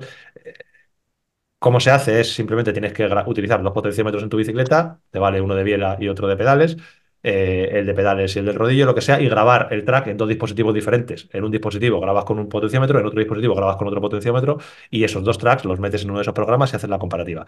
Eso es un rollo, es un coñazo hacerlo, pero bueno, yo cada vez que tengo potenciómetro nuevo y como soy imbécil, pues entra más de la cuenta. Eh, lo hago. Me he encontrado con muchos problemas, Charlie. ¿Qué, qué tenemos que contar de potenciómetros y de pues, comparaciones y de no volverte loco con esto? Según, eh, bueno, lo has contado pues, perfectamente. Al final nos da, siempre se dice que nos da un poco igual eh, que mida un poco más o un poco menos, simplemente que nos, que nos mida lo, lo nuestro. Cuando tenemos varios, pues claro, ya se, nos complica y se nos complica sobre todo porque la diferencia no es algo, no es una constante, o sea, no es a un potenciómetro le sumo 5 vatios y sé que el otro siempre me va a medir 5 vatios más o 5 vatios menos, no. Al final depende de, es, más o menos lineal, pero eso depende de, de dónde de qué rango te muevas. Y otra cosa que hemos visto también ahora recientemente, que has estado tú probando un montón de potenciómetros, pues eso, lo que has estado contando, mm, eh, que algunos eh, hacen la corrección por temperatura mejor que otros. con lo cual, eh, claro, puede ser que tú durante una ruta un potenciómetro tenga una, una medida y, el mismo, y otro potenciómetro tenga una diferencia eh, X, la que sea. Pero si aumenta la temperatura 10 grados, esa diferencia no es la misma, sino que cambia también la diferencia. Entonces, ya te, vuelve loco. Entonces, aprovecho eh, para contar un poco las bases que alguna vez me lo. Hace, hace tiempo que estuvimos hablando de potenciómetros, lo, lo preguntaron, que, bueno, un poco de explicación va a ser muy sencillo. Al final, el, funcionamiento del potenciómetro, eh, a, lo mejor hay alguno que funciona de otra manera, pero son galgas extensométricas, que son unas pequeños, unos pequeños eh, resistencias planas que se pegan en, las, en la biela o en la araña. Entonces, ese pequeño circuitillo eh, lo que hace es que con la deformación, ¿vale? Cuando se deforma la biela, esa, esa resistencia planita se deforma también y al deformarse varía su valor de resistencia. Entonces, es muy sencillo medir, ¿vale? Eh, teniendo una fuente de alimentación que sería la pila o la batería, pues tú puedes medir una tensión variable en función de la deformación de la, de la biela. Entonces, como esa deformación de la biela depende de la fuerza que tú haces sobre el pedal, pues entonces así es como funcionan, ¿vale? Es, es bastante sencillo. Eso, junto con la, con la cadencia de pedaleo, pues ya te da la, sería el par por la velocidad angular, te da la, potencia. ¿Qué ocurre? Que eh, al igual que se deforma eh, ese sensor con, con la fuerza, también se deforma cuando se cambia la temperatura. ¿Por qué? Porque el metal de la biela o de la araña se dilata y se contrae y eso genera una, genera una señal, ¿vale? Entonces, eh, todos los dispositivos electrónicos llevan o la pastillita o la araña o lo que sea, pues tienen un circuito electrónico que se encarga de compensar esa variación de temperatura para que la medida sea, eh, se mantenga con, con, la evolución de la temperatura. Entonces, bueno, pues no, no siempre es fácil. Eh, también se ha detectado en los pedales, que lo detectó Antun el otro día, que en función del aprieto de, que tengas de, en el pedal, eh, puede variar la medida, porque claro, en el pedal eh, mide la, deformación en el eje. Entonces, si no está bien apretado, pues a lo mejor se producen mm, deformaciones en las roscas de la biela o que, al final falsean la, En este caso, Garmin, eh, en este caso, Garmin te lo indica en el manual. Vamos, en, negrita. Te dice, mm, instala los pedales, eh, apriétalos a 35 Nm, que es bastante. Normalmente los pedales a lo mejor a 15 o 20 metros Newton ya están más que de sobra apretados. Yo lo que hice el primer día es, como casi todos nosotros, pasar de las instrucciones y apretarlo con la mano y dije, si los pedales se apretan solos, lo de siempre. Como no tenía la llave a mano, lo aprieto así poco con la mano, le doy así para las bielas para atrás que se apretan solos y digo, en cuanto le dé 10 pedaladas, esto se ha apretado que es lo que me vale para los pedales. Lo peor que tengo que pasar es que crujan un poco, pero bueno. ¿Qué pasó? Que me midió fatal, pero fatal, estamos hablando de, tenía un, como, como salgo siempre con dos potenciómetros, pues cuando lo comparé con Fluid Power, digo, pero si esto, encima me midió fatal para menos, si me hubiera medido para más me hubiera gustado, pero me midió, me quitó como 15% de, digo, pero esta puta mierda, y, nada, el, error es que estaban muy poquito apretados, los he apretado más y, y he conseguido equiparar valores. Lo que dice Charlie de la temperatura es súper importante. El gran desafío de los potenciómetros es funcionar bien y estables eh, outdoors, eh, al aire libre.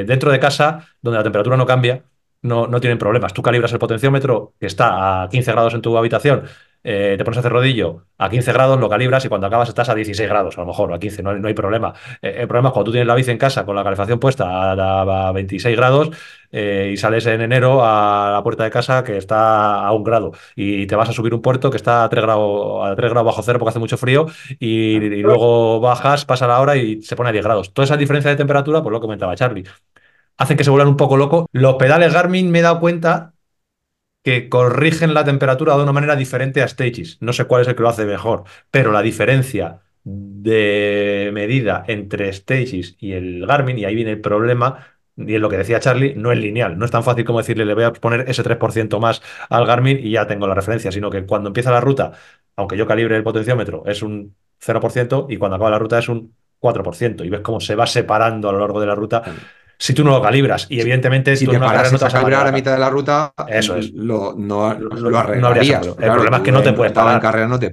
no te paras a calibrar. Entonces, ese es el gran desafío de los potenciómetros. Y, que veis que las diferencias son grandes. Eh, ya no te digo entre potenciómetros, sino en el mismo potenciómetro, si no calibras, aunque el, potenciómetro, y me lo vais a decir muchos, el potenciómetro se calibra solo, te lo venden como autocalibrables y que se van calibrando con la temperatura, que la autocorrección esa de temperatura pero funcionan diferentes, ¿vale? Yo me he dado cuenta de eso. No, no sé, podríamos traer a alguien de Garmin, por ejemplo, o a alguien de Stage, que va a ser más difícil yo, que nos comentara. Yo no me he fiado nunca del autocalibrado ese, tío. Nunca. Ya, yo soy un obseso también de la calibración. De hecho, creo que lo comenté la semana pasada cuando me hablaba de, yo, yo, yo, creo que a lo mejor es eso, obsesiones mías o manías, pero nunca me he fiado. Nunca, nunca, nunca. Y, y calibro, te lo decía esta mañana, calibro muchísimo. Sí, ese problema es en carrera que es complicado. Por ejemplo, el eh, Quark tiene una cosa buena, eh, tiene muchas cosas buenas el potenciómetro Quark. La primera siempre hemos hablado de ella es que generalmente mide de más, eso es buenísimo. Y, luego, y luego eh, que calibra cuando pedaleas hacia atrás. Hay varios potenciómetros que lo hacen, no sé si Power 2 Max también. Varios potenciómetros que cuando tú das tres o cuatro pedaladas hacia atrás se calibra. Entonces eso sí lo puedes hacer en una carrera. O sea, en una carrera hay un momento... Power to Mass, en Power to Mass yo creo recordar que también sí, el de carretera al menos. Hay, varios en los que lo puedes hacer, al final leer las instrucciones y, hacerlo. Y, bueno, pues que tengáis cuidado con los potenciómetros. Cuando cambiéis de potencia, eh, lo ideal es siempre tener esa referencia. Eh, yo tengo mi referencia Ahora estoy un poco traumatizado, ¿vale? Porque tengo esa referencia de Stages que llevo un año, pero Garmin me está dando una lección de vida y me está diciendo, Antun, esto te está midiendo de más. Otra vez, como me medía el Quark, yo creo que Stages me está midiendo un poquito de más. ¿Qué he hecho? Y esto ya no es broma. Los he intentado igualar lo más posible y después de 10 salidas en bici ya los tengo bastante, bastante igualados. Pero no he bajado Stages a un nivel que a lo mejor es más realista que es el de Garmin, porque el staging no se puede modificar. He utilizado el potenciómetro que puedo modificar, que es Garmin, para subirle un porcentaje e igualarlo a Stages. Con lo cual, yo sinceramente creo que los datos de potencia que, que estoy midiendo son más altos de lo que realmente muevo. Eh, pero son iguales, por lo menos. Entonces, cuando tenga dos bicicletas. tu referencia. Claro, es tener esa referencia. Entonces, eso es lo que tenéis que intentar siempre con vuestros potenciómetros. Lo ideal sería que, aparte de que los dos fueran igual, los dos fueran eh, realistas. Pero bueno, eso al fin y al cabo es lo de menos porque más que, para más que para compararte con tus amigos y que luego las comparaciones se hacen en carrera, no te vale para mucho más. Desde el sofá, desde el sofá se hace todo muy bien. que no se y, luego y que las diferencias que comentamos pues pueden ser diferencias de rendimiento de, unos meses antes a unos meses después en tu estado de forma. Pero claro, Te, despistan un poco. O sea, que, que, mejorar, pues eso, mejorar 10 vatios en el FTP o pues eh, hay que entrenar bastante para, para mejorarlos. Entonces, claro, si el pote le al cambiar no mide, pues te despista un poco. Son muchas variables al final. Si tenemos la opción de, yo qué sé, tenemos pedales en tenemos la opción de, intentar igualarlos en bici de montaña y en bici de carretera, pues guay. Que no, pues también un poco conocer cada una de las bicis. Tenerlo, en la, cabeza. Eso, eso es, eso es. A mí, por, ejemplo, yo, por ejemplo, sé sé que me mide la, de carretera, la rígida con el rotor y, luego la doble, que lo que hice en la doble fue intentar eh, equipararlo a lo máximo posible, ya que se puede variar el FORI al, al FORI que tengo en la de carretera. Pero, por ejemplo, el rotor no lo he tocado y, y yo sé que a mí el rotor me roba vatios. Simplemente sé que siempre que salgo con la rígida voy a sacar algo menos de vatios. Eso lo tengo. menos vatios que con la de carretera o, La cosa es saberlo. Pues sé que marca, marca de. Y luego no, no tiene por qué saber cuál es el que marca bien. Puede que el que marque bien, que es lo que me pasa a mí, que puede que sea el, que marca menos. Siempre queremos pensar que el que marca bien es el que marca más. Pero bueno, que eso no lo sabemos. La cosa es tenerlo claro Pensar mm. si tu potenciómetro que tienes, eso es muy importante cuando tengas un potenciómetro, que utilices la aplicación eh, acompañante de ese potenciómetro para eh, no solamente vincularlos y tal, sino que normalmente hay, unos ajustes en los que te permite, la mayor parte de los potenciómetros te permite ajustar la curva de calibración, te permite ajustar eh, ese desvío que tiene el potenciómetro, alguno el derecho, el izquierdo, de si son dual. Y utiliza eso para intentar igualar tus potenciómetros. La metodología de calibración, como digo yo, es tener dos, tienes que tener dos. Los pedales para eso funcionan muy bien. Nosotros hemos trabajado mucho con los Favero. Charlie y yo hemos tenido Favero, con lo cual no los podíamos dejar uno a otro y, utilizar ese pedal Favero como de transferencia intermedio para ir probando uno y, otro. Entonces, claro, tienes un pedal que has comparado con 7.8, utilizamos mucho el vídeo referencia que hicimos hace ya dos años de potenciómetros en el que tenemos una tablita y vemos cómo miden los pedales de Charlie con eso y ahí más o menos vamos trabajando y al final, pues bueno, en unos cuantos días consigues dejarlo todo más o menos a gusto y, yo, hasta que yo, lo utilizo, yo lo utilizo mucho la tabla esa, de ahí, de ahí es donde utilizo para el. Sí, para el Fori, o sea que... Tenemos que hacer un nuevo... También eh, un poco acerca de la fiabilidad, ¿vale? Eh, llevamos mucho tiempo usando potenciómetros, años, muchos modelos de potenciómetros y nos preguntáis muchas veces qué potenciómetro me compro en cada situación. Eh, quizás los más cómodos o, más económicos muchas veces son los de pastilla, eh, vía la izquierda, es súper súper cómodo. Y eh, la verdad que para carretera yo creo que son muy fiables, no dan ningún problema, pero en mountain bike sobre todo, a nosotros que hemos probado eh, Stages, hemos probado Fori, eh, bueno, hemos probado pedales, hemos probado arañas. Creo que en, mountain bike las arañas suelen ser más fiables. Hemos tenido arañas Quark, arañas Sigegi, araña Power to Max y nunca, no, que no dan problemas. ¿eh? En cambio, los, los de pastilla o se le gasta la pila más o menos rápido o, bueno, si son más sensibles, por lo que sea, son más, sensibles al agua y al agua. Eh, yo con este, yo hablo de Stage de mi experiencia, es una ya quiero hacer algún vídeo un poco más, más adelante hablando simplemente de mi experiencia con Stage porque desgraciadamente no lo puedo recomendar.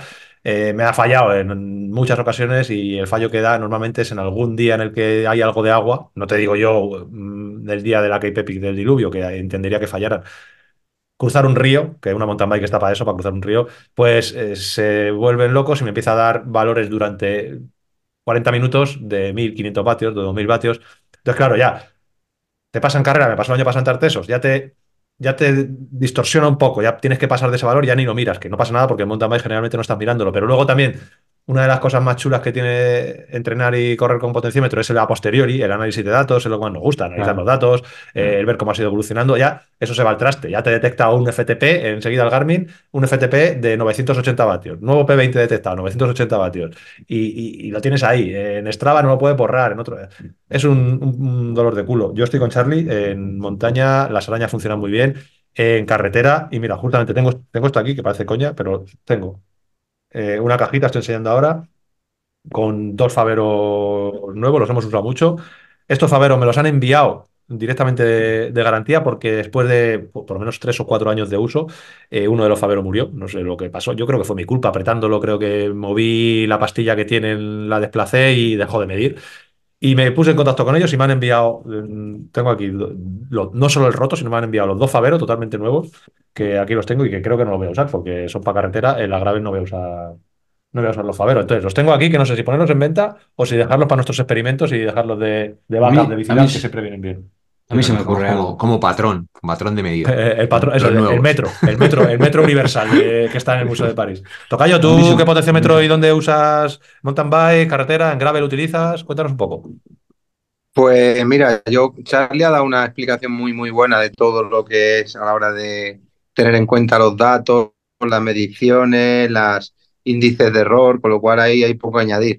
Yo te ha dicho otro caso que hay que tener en cuenta, que al final tienes que medir por el tuyo y no volverte loco. Y, el vatio kilo muchas veces puede variar, eh, evidentemente, por, la persona, por el físico y por el, el, medidor que tengas. Si tienes uno, tienes otro, pues adaptarte a uno. Y si tienes varios modelos, como es mi caso, yo pues sé cuál es el que marca un poco de más o cuál es el que marca más o menos bien. Eh, yo tuve el año pasado el roto de la bici carretera y me fue muy bien, bastante fiable. Eh, ahora tengo en la bici de carretera el, el Shimano y yo personalmente tengo el dual y me funciona bien, pero sin embargo el otro día hablando con un amigo que tiene el Shimano de un solo lado, dice que le da eh, fallos y picos. Eh, no lo sé si es porque solamente de un lado o, no. Y luego tengo el Foray en, en, la bici de montaña. Y la bici de montaña, pues el Foray sé más o menos cómo mide y ahí tengo la referencia. Ahora me van a mandar los de rotor la araña nueva que va a la biela XTR. Entonces yo, como Charlie bien ha dicho, mm. como Charlie bien ha dicho, yo soy más de potenciómetros directo a la, araña en todas las bicis, incluida, como, como Charlie dice, la de montaña aún más. Yo de todos los que he tenido durante mi vida mm, deportiva, creo que el que mejor me ha ido y el que, el que más me ha gustado ha sido el Power to Max. Es un potenciómetro muy fiable, bastante fiable, fácil de calibrar, muy fácil. No te da mucho dolor de culo, como tú bien has dicho. Y lo tuve en la bici de carretera y en la bici de montaña un año, los dos, y me encantó. Me encantó porque queda muy integrado, es preciso, no da fallo. Los primeros tenían una pila muy gorda que duraban bastante y cuando no te lo indicaba y ya la cambiaba. Eso sí, tenías que ir siempre con una pila de esa porque no era fácil de encontrar, como por ejemplo la del Foray, que en este caso se encuentra muy fácil, porque una pila de botón 2032 o 3220 o no sé qué. pero la otra era eh, la otra era una pila un poco más específica y no en todos lados había. Entonces sí que te tenías que tener ahí un poco vista y tener un par de ellas en casa y si te ibas por ahí, pues llevarte una porque igual no la encontrado. Sí. Pero en general, más o menos lo que habéis contado es con vosotros. No cesionarse con el potenciómetro, coger como referencia el tuyo, y, la calibración también depende mucho de dónde vivas, de la altitud, de dónde subes y dónde bajas, del calor, como ha dicho Charlie. Bueno, poco más que añadir a lo que habéis dicho vosotros. Ahí está, Tocayo, pues- dile, dile a los de Rotor que Bicilab hace experimentos muy guapos con potenciómetro. Llamamiento. Ostras, Joder, hemos mirado, perdido, hemos Con todo, el puto, con todo el puto llamamiento, macho. Eso sí que es. Ade- Además que estaría guapo, porque así podríamos comparar mi Spider Claro, con el tío. Google Spider. Eh, José Ramón, José para- Ramón, Ro- mira, yo voy a hacer un llamamiento para Pues más. el, chico, 2.0. el chico de rotor con el Te que hemos ha- perdido en lo más interesante, Tocayo, tío. Justo cuando te ha Eh, puesto la muleta Por favor, eh, Tocayo, mecánico. escucha. Sí, ahora, escucha. eh, Por eh, favor, te dime que me escucha- escucha. Ahora sí, Sí. pero eh, tienes que empezar desde que te ha puesto la muleta Charlie. No, pero que ha ahora me escucháis, ¿verdad? Ahora Sí. sí. Pues justo iba a decir que dónde está cortado, que el chico que con el que se el chico que se puso en contacto conmigo para enviarme la niña para el XTR es un chico muy majo, que monta en bici mucho, creo que es un tontísimo más de los nuestros y que nos escucha. Con lo cual, Charlie, yo creo que desde aquí tienes la oportunidad de mandarle un mensaje directo. ¿Cómo se llama? ¿Cómo se llama? José Ramón. Se llama, espérate, espérate que, que- que se me acaba de ir de la cabeza, pero te lo voy a decir, Charlie. Eso es un llamamiento bueno. Se llama- No, es verdad. Además, es que tenemos que actualizar. Ahora, cuando toca yo llama- vamos a hacer un llamamiento con nombre y apellido. Dale. Se llama Sergio. Joder, esto es un acoso ya, ¿eh? Eso es- esto ya pasa acoso. Dale, dale Charlie. Sergio. Sergio, nos estás escuchando. Sergio, Simplemente, con, si con el número de si teléfono Sergio nos 68745. No. Si Sergio nos escucha, pues nada, simplemente decirte que hemos probado muchos potenciómetros, eh, incluido rotor. eh, Yo le tengo, ¿eh? El rotor. Power, Jota le tiene la araña con las bielas rotor de carbono, las Capis Carbon. Y ahora que hemos visto que ha salido eh, este para Shimano, nosotros vamos con bielas XTR. Y, lo que estábamos hablando, es simplemente quizá los de pastilla nos están resultando un poquito menos fiables y nos encantaría probar un rotor y bueno, eh, testarlo, compararlo con, con nuestro patrón Sí. de, de medida y, y bueno, y, y hablar. El, otro día, ya, ya fuera de coña, o sea, esta- esta- estaremos encantados de, de poder probar cuanto más mejor, porque el otro día estuvimos hablando, eh, a raíz de todo este lío de los XC200 míos, de volver a repetir el experimento de los potenciómetros dos años Sí. después, con nuevos modelos de potenciómetros para ampliar esa base de datos, que al final es interesante. Entonces, eh, ahora tenemos Otra muchas vez. cosas nuevas que han salido en estos años. Eh, creo que en aquella época no sé si llegamos a probar, no, pedales nada más que probamos Favero, ahora tenemos los Garmin también para probar. Eh, pues eh, este rotor que ha salido, en breve va a salir, que esto también es una noticia a voces, pero que va a salir un, un pedal Favero para mountain bike. Que, que, pues, va a estar en breve. Hay pedales también SRM de, que cuestan un potosí. También, si José Ramón SRM quiere enviarnos unos pedales para que lo probemos, pues lo metemos en la base de datos. Y otra cosa no, pero potenciómetros probamos y le damos caña eh, toda la del mundo. Así que bueno, eh, si queréis. Tú, Sí, Sergio, Sergio, Sergio, el mejor. el mejor. Ah, vale, Sergio el mejor. Sergio. Sergio, Sergio el mejor. Que ahí está, Que- que bueno, que, que vamos a probar todos los potenciómetros y nos enviéis potenciómetros para probar ¿Me no. escucháis? Vamos a hacer una prueba con lo que tenemos. Regulinchi. ¿Me, escu- me escu-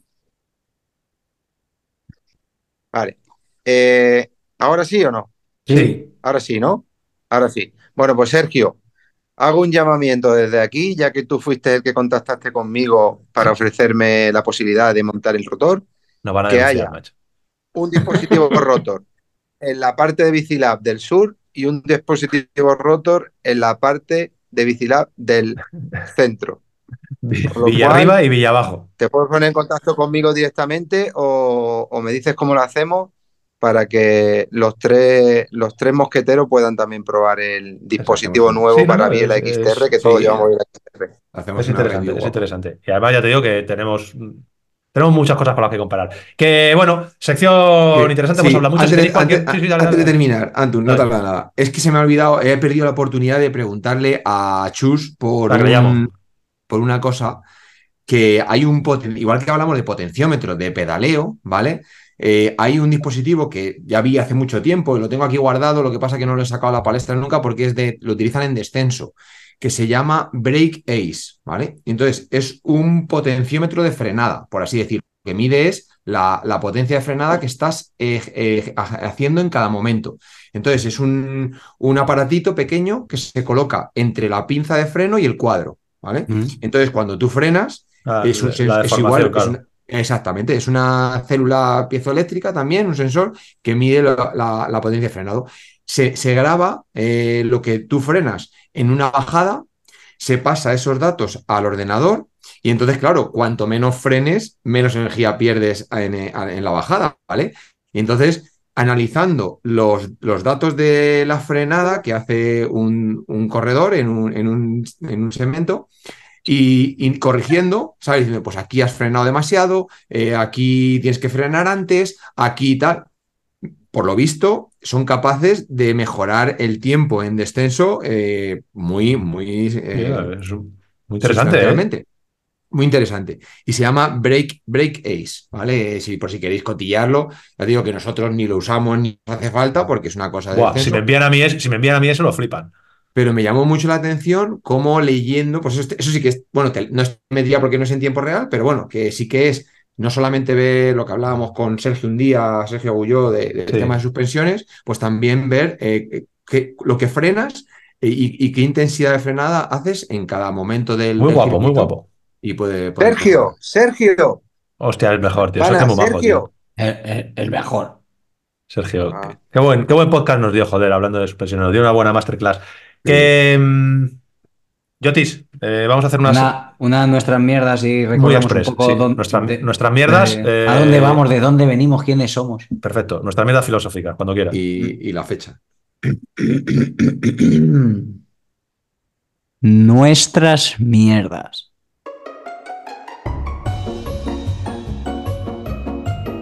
Nuestras mierdas. Nuestras mierdas.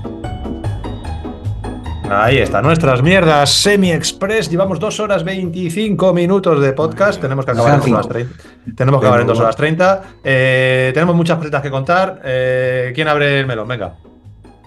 Eh, yo- sé Venga, que yo, ahora que tengo, ahora que tengo Dale, internet, dale. rápido. Cuéntanos. Rápido. Como he dicho antes, me pierdo la primera del año con vosotros, que es en la decir, isla de. Tartesos, que la isla que viene. Claro, sí. Y me he venido a, a Colombia, concretamente a la, a la Guajira, al Alto Guajira, al desierto, en una prueba que ya me habían hablado de ella, pero que contaremos con más detenimiento en el próximo capítulo que tenemos más tiempo, contaré detalles y, y me, extenderé un poco más. Pero desde luego lo que sí digo es que el mountain bike, como he dicho antes, no es siempre single track, aunque nosotros somos de mountain bike puro, de single track, de, de disfrutar. Aquí estoy viviendo lo que es una experiencia que hasta ahora era una travesía. Este año es la primera vez que hay la posibilidad de hacerlo en travesía que no tiene clasificación y la, parte, la otra parte de carrera. Somos como 160 y tantos participantes entre una y otra. Y bueno, volamos, bueno, volé Málaga-Madrid, como bien sabéis, que grabé allí, Madrid-Bogotá, Sí. Bogotá-Río Hacha. Y de Río Hacha nos llevaron en autobús a nosotros y, y en camión a las bici hasta el Cabo de la Vela, un lugar, como, como digo en el vídeo que, que voy grabando, a veces lo saco, un lugar mágico y son cinco etapas. Eh, eh, la primera fue del Cabo de la Vela Punta Gallina, que es en la parte más alta de Colombia y más cerca de, de- de Norteamérica y muy cerca de Venezuela. La segunda etapa fue Cabo, eh, eh, Punta Gallina, Punta Gallina. Luego volvimos a Punta Gallina, Cabo de la Vela y hoy hemos venido desde Cabo de la Vela a Manaure. Cada día, cada día, cada día me explota la cabeza. Me explota la cabeza porque no sé cómo puede ser tan bonito montar por sitios que no tiene sendero.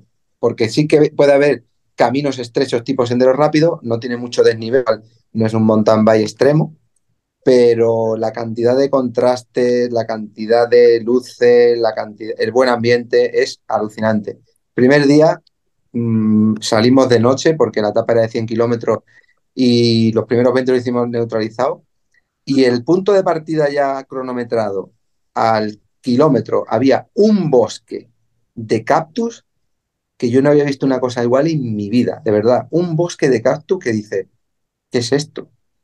Y nada, aquí estoy en Colombia, me queda una etapa mañana, mañana hacemos Manaure Río Hacha y ahí finaliza esta edición de la Guajira Bike Challenge para el que lo quiera ver y ya contaremos más detenidamente un poco todo. Esa es mi mierda, mi pedazo de mierda que me estoy comiendo aquí, que me la estoy comiendo bien a gusto. Que, pana, ¿cómo, cómo dices que se llama el pueblo donde, donde has llegado hoy? Manaure, Manaure. sí, ¿Y, y cómo reciben en Manaure al que gana la etapa? ¿Eh? Sí, sí, sí, sí. Si se está hablando poco, sí. No se habla, ¿eh? Se ha cortado. Joder, es que se ha cortado. puta, no, tiene, tiene, que, eh, tiene que contarnos mucho de esto, pero no tiene que contar en condiciones, porque es que aquí no, no se, no se escucha, es una, es una faena, porque tiene, una, tiene un fondo muy guapo, pero es que no se te escucha, joder, y hay que hablar de que el tocayo está dándose una vuelta buena por ahí por Colombia y está andando deprisa. El tío, aunque bueno, él sabemos que él no va a ir a esas cosas a, a hacerse flipar, pero oye, eh, le estamos viendo correr y está el tío más fino que, que, estaba hace Con la bici, un par de con la bici de la ¿eh? Cape, además. Sí, con la bici de la que. Así que nos tiene, nos tiene muchas cosas que contar, pero vamos a, a esperar que nos lo pueda contar en condiciones. En Sí, primera parte, con sí, algún sí. vídeo que tiene que hacer y que nos lo cuente sin, sin cortes, porque a mí me interesan muchas cosas, como por ejemplo que dice que se acuerda mucho del tocayo, que se acuerda mucho de mí por ahí, que me cuente por qué. Pero eso que, que nos, pueda, que nos pueda escuchar porque tiene muy buena pinta. Ya sabéis que en Instagram eh, cuelga reels prácticamente todos los días, así que de ahí podéis seguirle y, y más o menos eh, seguir lo que, lo que está haciendo. Eh, Yotis, ¿Qué pasa? ¿Qué Yo quería hacer un breve repaso al calendario, tío, que la gente se, se pierde un poco, ¿no? Y contar hágale, hágale, hágale. Así que, nada, Hágale, hágale, hermano, hágale. Hágale, hermano. ya, ya saben ustedes que mañana, que nos estáis escuchando Marte, pues mañana viajamos, Madre como mía, ya sabéis, a la primera re- eh, carrera del año. eh, Qué ganas. Race Wake. Eh, o sea, semana de carreras, así que ya estamos, ya estamos ahí. Nos vamos a leyenda de, de Tartesos y sin descanso, recordad que nos vamos a Mediterranean Epic. Hostia, vaya, vaya dos semanas tú. Ni más, Madre ni más, ni menos. Y, y bueno, y siguiendo con el calendario, pues eso, eh, ya sabéis que vamos a Far West el 9 y 10 de marzo. Y esta semana ya habréis visto que hemos incluido Madrid Siete Picos en nuestro calendario, que no podía faltar, una de carretera.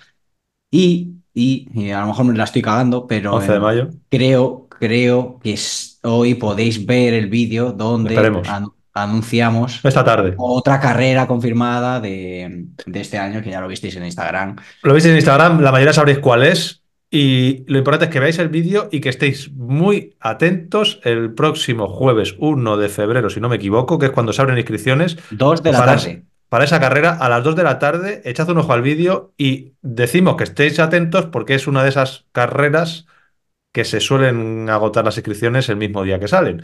Eh, con lo cual, que no os pase lo que os pasó a muchos en Far West, que os estuvimos recordando hasta el último día cuando se cerraban y luego os quedasteis sin poder eh, inscribiros y algunos habéis tenido que estar ahí. eh, eso, entonces ahora se abren este jueves 1 de febrero a las 14 horas. Decimos la carrera que es o que vean el vídeo. Sí, claro. Sí, Sí, lo sí. digo. ¿Qué carrera es? BTT Urbión. Ahí está, carrerón, de la que nos han hablado maravillas. eh, real maravilla. Charlie lo comenta en el vídeo que estoy editando tres o cuatro veces, que, como dices tú, que tiene uno de los mejores boca a boca, ¿no? Sí, tiene, yo, es el, tiene el mejor boca a boca de todas las carreras eh, Sí. que he visto. Porque buena todo el, todo el que ha ido, ha ido gente de nuestra, de la grupeta y Pablo Aso, Ricardo también estuvo, ¿no? diciendo siempre, tenéis que ir, tenéis que ir. Es la, o sea, que el comentario ha sido, "Tien- tenéis que ir a conocerlo. ¿Sabes cuál es el comentario? El otro día que me hizo por ciento de sendero. Decían Ricardo y Pablo, todos los que han estado decían, joder, es que claro, cuando vieron el reel que colgó Jota y Charlie, dice, claro, ahora vais Ah, a salir sí. vosotros diciendo que la gente se apunte a la carrera y ya no nos vamos a poder apuntar nosotros porque no vamos a llegar. Así que bueno, esperemos que toda la Sí. grupeta BCLB esté y, y nada, Y hablando bueno, de el que, calendario. avisa, el que avisa Sí. no es traidor, o sea que estéis es. atentos. Si, si tenéis interés, no lo penséis, eh, echar un vistazo al vídeo esta A la tarde fecha. y, y la fecha. La la fecha fecha y- 21, que merece la, 22, merece la pena. 21, Sí, va a estar. 22 y 23 de junio es cuando se celebra la carrera. Y además ahí sí que sí, que sí, que sí. El BCLB va a estar a pleno rendimiento porque esta bola necesitamos tiempo para contaros cómo está creciendo y la de cosas que nos va a acompañar eh, a lo largo del año. La cafetera, sí, no la cafetera se habló ya la semana pasada, ¿no? Sí.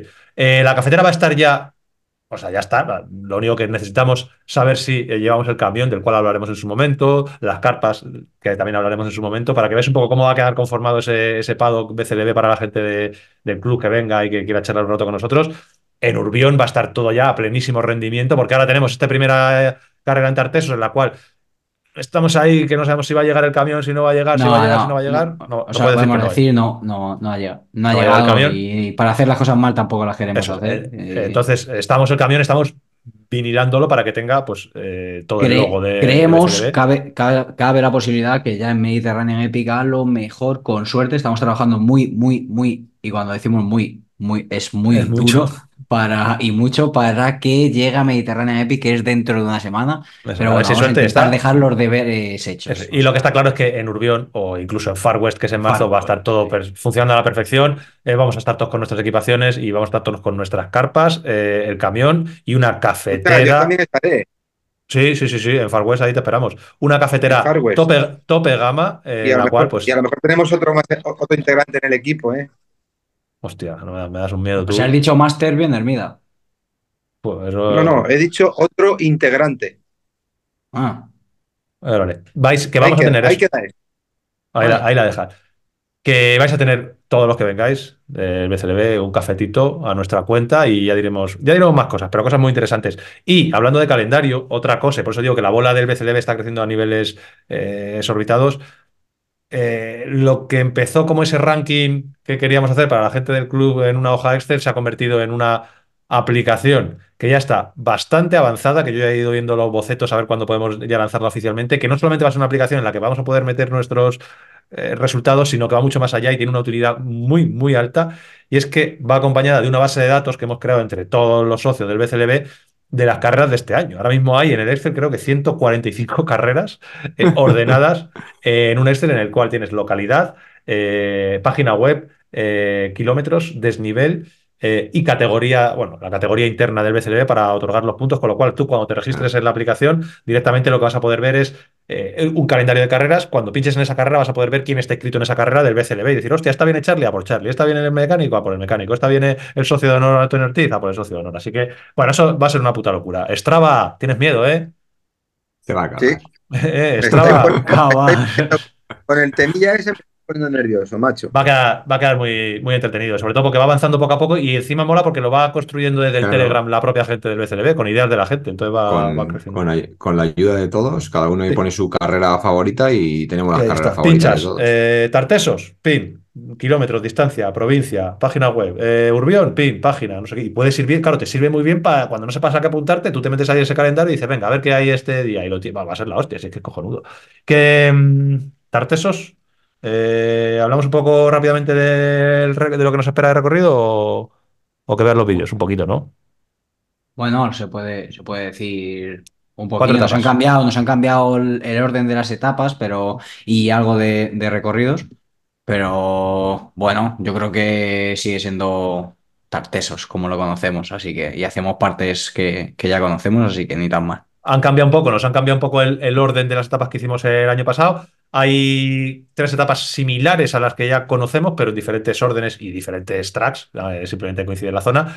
Eh, este año empezamos en Valverde del Camino, que fue el año pasado la etapa reina. El año pasado fueron 100 kilómetros casi, este año son 70, hablo de memoria, ¿vale? Porque al final los números es, es lo de menos, que los números No son números. pinché, hay ¿sabes? que- hay que estar. eh, es la etapa en la que pinchó Jota, que fue con, con el tocayo preparando esa, esa. Sí, sí, sí. Aquella etapa que se paró Charlie a ayudarnos, pana. Sí, sí, sí, esa, se esa, paró. esa. Se paró Coloma, ojito, ¿eh? Charlie no, pero Coloma sí que estuvo. Entonces, bueno, empezamos en Valverde, segunda etapa nos vamos a El Granado, que también fue la segunda, fue la segunda etapa del año pasado, una etapa que yo guardo un muy, muy buen recuerdo, me lo pasé muy bien subiendo a ese, a ese parque eólico y ahí yo estuve un muy buen rato con, con Óscar Puyol y con Álvaro, Mm. que hablaba antes Antonio Álvaro la solo de, de BH. podemos decir que se hace el parque eólico. Se hace el parque eólico, Este cambia el recorrido. Este año es la etapa reina, ¿vale? La etapa 2. El año pasado fue la etapa 3. Este año la etapa de Granado es la etapa, del Granado es la etapa 2. Etapa 3 este año es inédita, sale de Huelva. Es la primera etapa para todos aquellos que hacen la half, que cuando ves los números dicen, ¡buah! Esta menos, fumada. Sí, los números son sí. mm, 70 kilómetros y 700 metros de nivel. Dice, pero si esto, lo- esto lo hace el Ojo. tocayo cuando sube de, Ma- de Marbella a Ojén. Ojito, porque sabemos que lo que son esos 70 kilómetros cuando se mete en el pinar de la muerte que le llamo yo, de ahí, de esos pinares en los que la bici no anda ni para adelante ni para atrás, se queda No para cada vez que sale de un árbol, no te cunde y giras. Y, y al principio es muy divertido. Dices, ¡ay, que- ay, el sendero! ¡ay, el sendero, qué bueno! Cuando llevas 15 minutos. Eh, El sendero no está tan mal. Cuando llevas 45 minutos, dices, por Dios, que alguien me saque de aquí. O sea, es como que estás en A un una laberinto. pista ancha. Que estás en un laberinto metido en el que la bici no anda y tienes otro giro de 180 grados y otro giro de 180 grados y dices, madre de mi vida. Y la bici no anda, o sea, esos 700 metros se van a hacer largos. Y acabamos, ya no lo contó Macías cuando estuvo aquí, en un concepto muy diferente a otros años, que siempre sacaba con la contrarreloj. Este año no querían evitar, querían evitar eh, los tapones que se les gestionaban de que saliera Valero detrás de ti y se encontrara con tu culo delante. Entonces lo que han hecho es una tapita corta, que yo creo que en hora y media se van a fumar algunos. eh, muy divertida por el enduro de Cartaya. Sí, y, eso es. Y que nos va a dejar pronto, relativamente pronto, eh, comiendo ahí con toda la gente, eh, charlando, haciendo la post carrera, que es lo que más nos gusta, y con posibilidades de volver cada uno a su casa no muy tarde. Entonces yo creo que en ese sentido, teóricamente tiene todo muy buena pinta. Ya os contaremos qué tal. Sí, yo, yo tengo ganas de esa última etapa porque Sí. estoy, estoy seguro que va a ser súper divertida. va Conocemos muy Cartaya, el enduro de Cartaya y etcétera. Muy y- es, es un rally porque es un rally, pero y, no- y a pesar de no ser cronometrada, como bien dices, será una etapa corta, explosiva y yo creo que Ahí tu muy pana, divertida. eh, Yotis, ahí tu pana se lo va a pasar bien, ¿eh? No, ahí yo no le quiero ni ver. Ahí no le creas tu nivel, ¿eh? Aprieta, aprieta. Ponte de pie, ponte de pie. Sí, esa etapa se le iba, se le iba a dar bien. La curva, no pierdas la inercia, pana, 40 no pierdas la inercia. no pierdas la línea, que la bici corra, que la bici corra. Me hace gracia lo de que la bici corra, ¿sabes? Como si corriera sola, como si le dieras un botón. Y Que decir que vamos unos 20 del BCLB, más Casi o menos, unos 20. así por Más, encima, más. o más. Me da pena, Aunque tío, no tener, no, tener el tiempo totalmente al paddock. completo. Em, No ha habido, lo sentimos mucho, pero no podemos llevar el paddock eh, a Sí. Tartesos, no hemos llegado. Pero vamos a estar con, vamos a, vamos a estar ahí en el paddock con, con carpa. O sea, vamos a estar en una carpa, vamos a poder hacer cosas, pero no vamos a tener el full equip, que es lo que nos gustaría tener el XTR ahí. El XTR está construyéndose, ¿vale? Pero va, a- va a llegar en, en breve. Eh, no sé vosotros, yo tengo eh, muchas ganas, tengo mucha ilusión en, eh, en esta semana porque es una carrera que, que da gusto, ¿sabes? O sea, de las que da gustito, no te da miedo, no te pasar cualquier cosa, pero no, no vas con miedo, vas con ganas tiene- de hacer rutas. Porque, porque al final es una carrera que tiene todo. Lo- yo Sí. lo hablaba aquí en, en, en Guajira Bike Challenge con mucha gente que me pregunta por carreras, por tal, por cual. ah, y le decía justamente eso, ¿no? Que la primera del año para mí en España, que sea, bueno, aunque haya sido Costa Blanca, ¿no? Pero para mí la primera del año es, es Tarteso. Y, y siempre digo lo mismo, es la ubicación donde estar, estar tan cerca de otro, de otro país como es Portugal, las etapas tan variadas, eh, para todos los públicos a nivel técnico, porque las zonas un poco más conflictivas también son ciclables y montas en bici de montaña y lo haces más despacio, más tranquilo y si algo se te complica te baja, pero te permite disfrutar de ella y te garantiza un buen clima, es una carrera muy completita. Es muy chula para pasarla bien porque todo está muy centralizado y si encima estás en el hotel estás con mucha más gente que haces comunidad y luego lo, lo que es el- el- la ubicación en sí, ese, ese mar ahí, esa luz por la tarde, tiene todo, está guapo. Anto, Anto, el micro. Que sí, que está, Está no, digo, muteado. con- confirmo, sí me he muteado. Pues que estoy, como estoy malo, porque estoy malo, estoy tosiendo todo el rato. Entonces me intento cada vez que voy a toser, mutearme y luego a veces se me olvida. Que eso, que lo que dice Tocayo, que hay ganas. Hay ganas de ir y, de, de- y del post carrera, que yo tengo muy, muy buen recuerdo de cada una de las post carreras. Así que a ver qué tal se nos da. Que muchas gracias, Bueno, Yotis. Yo, yo quería cerrar el podcast diciendo a todos los miembros del BCLB que ya estamos en marcha con los packs de iniciación Oh, y, importante, sí. y que tengan paciencia, que os irán llegando poco a poco y, y si hay ¿Cuánto- algo, hay algo malo regulín, pues que nos perdonéis y ¿Cuántas cajitas te has hecho hoy? resolviendo. ¿Cuántas cajitas te has hecho? ¿Tienes el número? Sí, creo que había, creo que había 73. Y 73 cago en cajitas. 10. Me Pero, cago en 10. y, y no están terminadas, ¿eh? O sea que yo ya tengo la Eh, cabeza en, eh, en mañana, así que. Pana, a ese ritmo tienes que subcontratar a alguien para que haga Sí, hay que, cajitas, ¿eh? hay que, hay que, Te hay digo. que subcontratar un cajero. Que bueno, muchas gracias, Yoti, muchas gracias. ¿Qué horas eh, son? Tocayo. ¿Qué horas son? Muchas gracias, Charlie. ¿Qué horas son? Pues miro el reloj ahora mismo. Muchas gracias, Chus Castellano, por haber estado ahí. Muchas gracias a todos los que estáis. Y ahora mismo son. ¿Qué horas son, mi corazón? Te lo dije bien clarito. Disfruta, hágale, hágale, hermano, hágale. Hagan hermano, ese man. Vienen los caballos, que vienen los caballos. 12 de la noche en La Habana, Cuba. 11 de la noche en San Salvador, El Salvador. 11 de la noche en Managua, Nicaragua. Me gustan los aviones, me gustas tú. Me gusta viajar, me gustas tú. Me gusta la mañana, me gustas tú. Me gusta el viento, me gustas tú. Me gusta soñar, me gustas tú.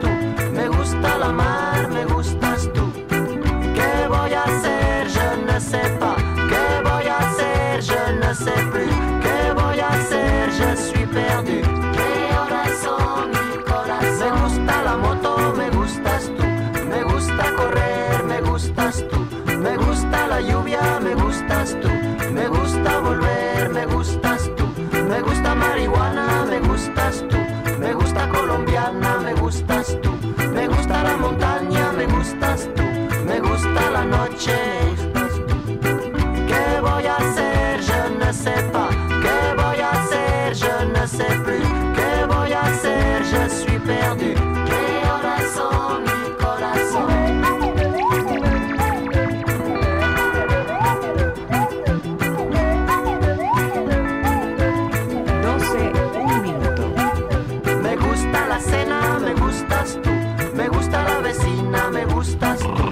Me gusta su cocina, me Una gustas de la mañana. Me gusta camelar, me gustas tú, me gusta la guitarra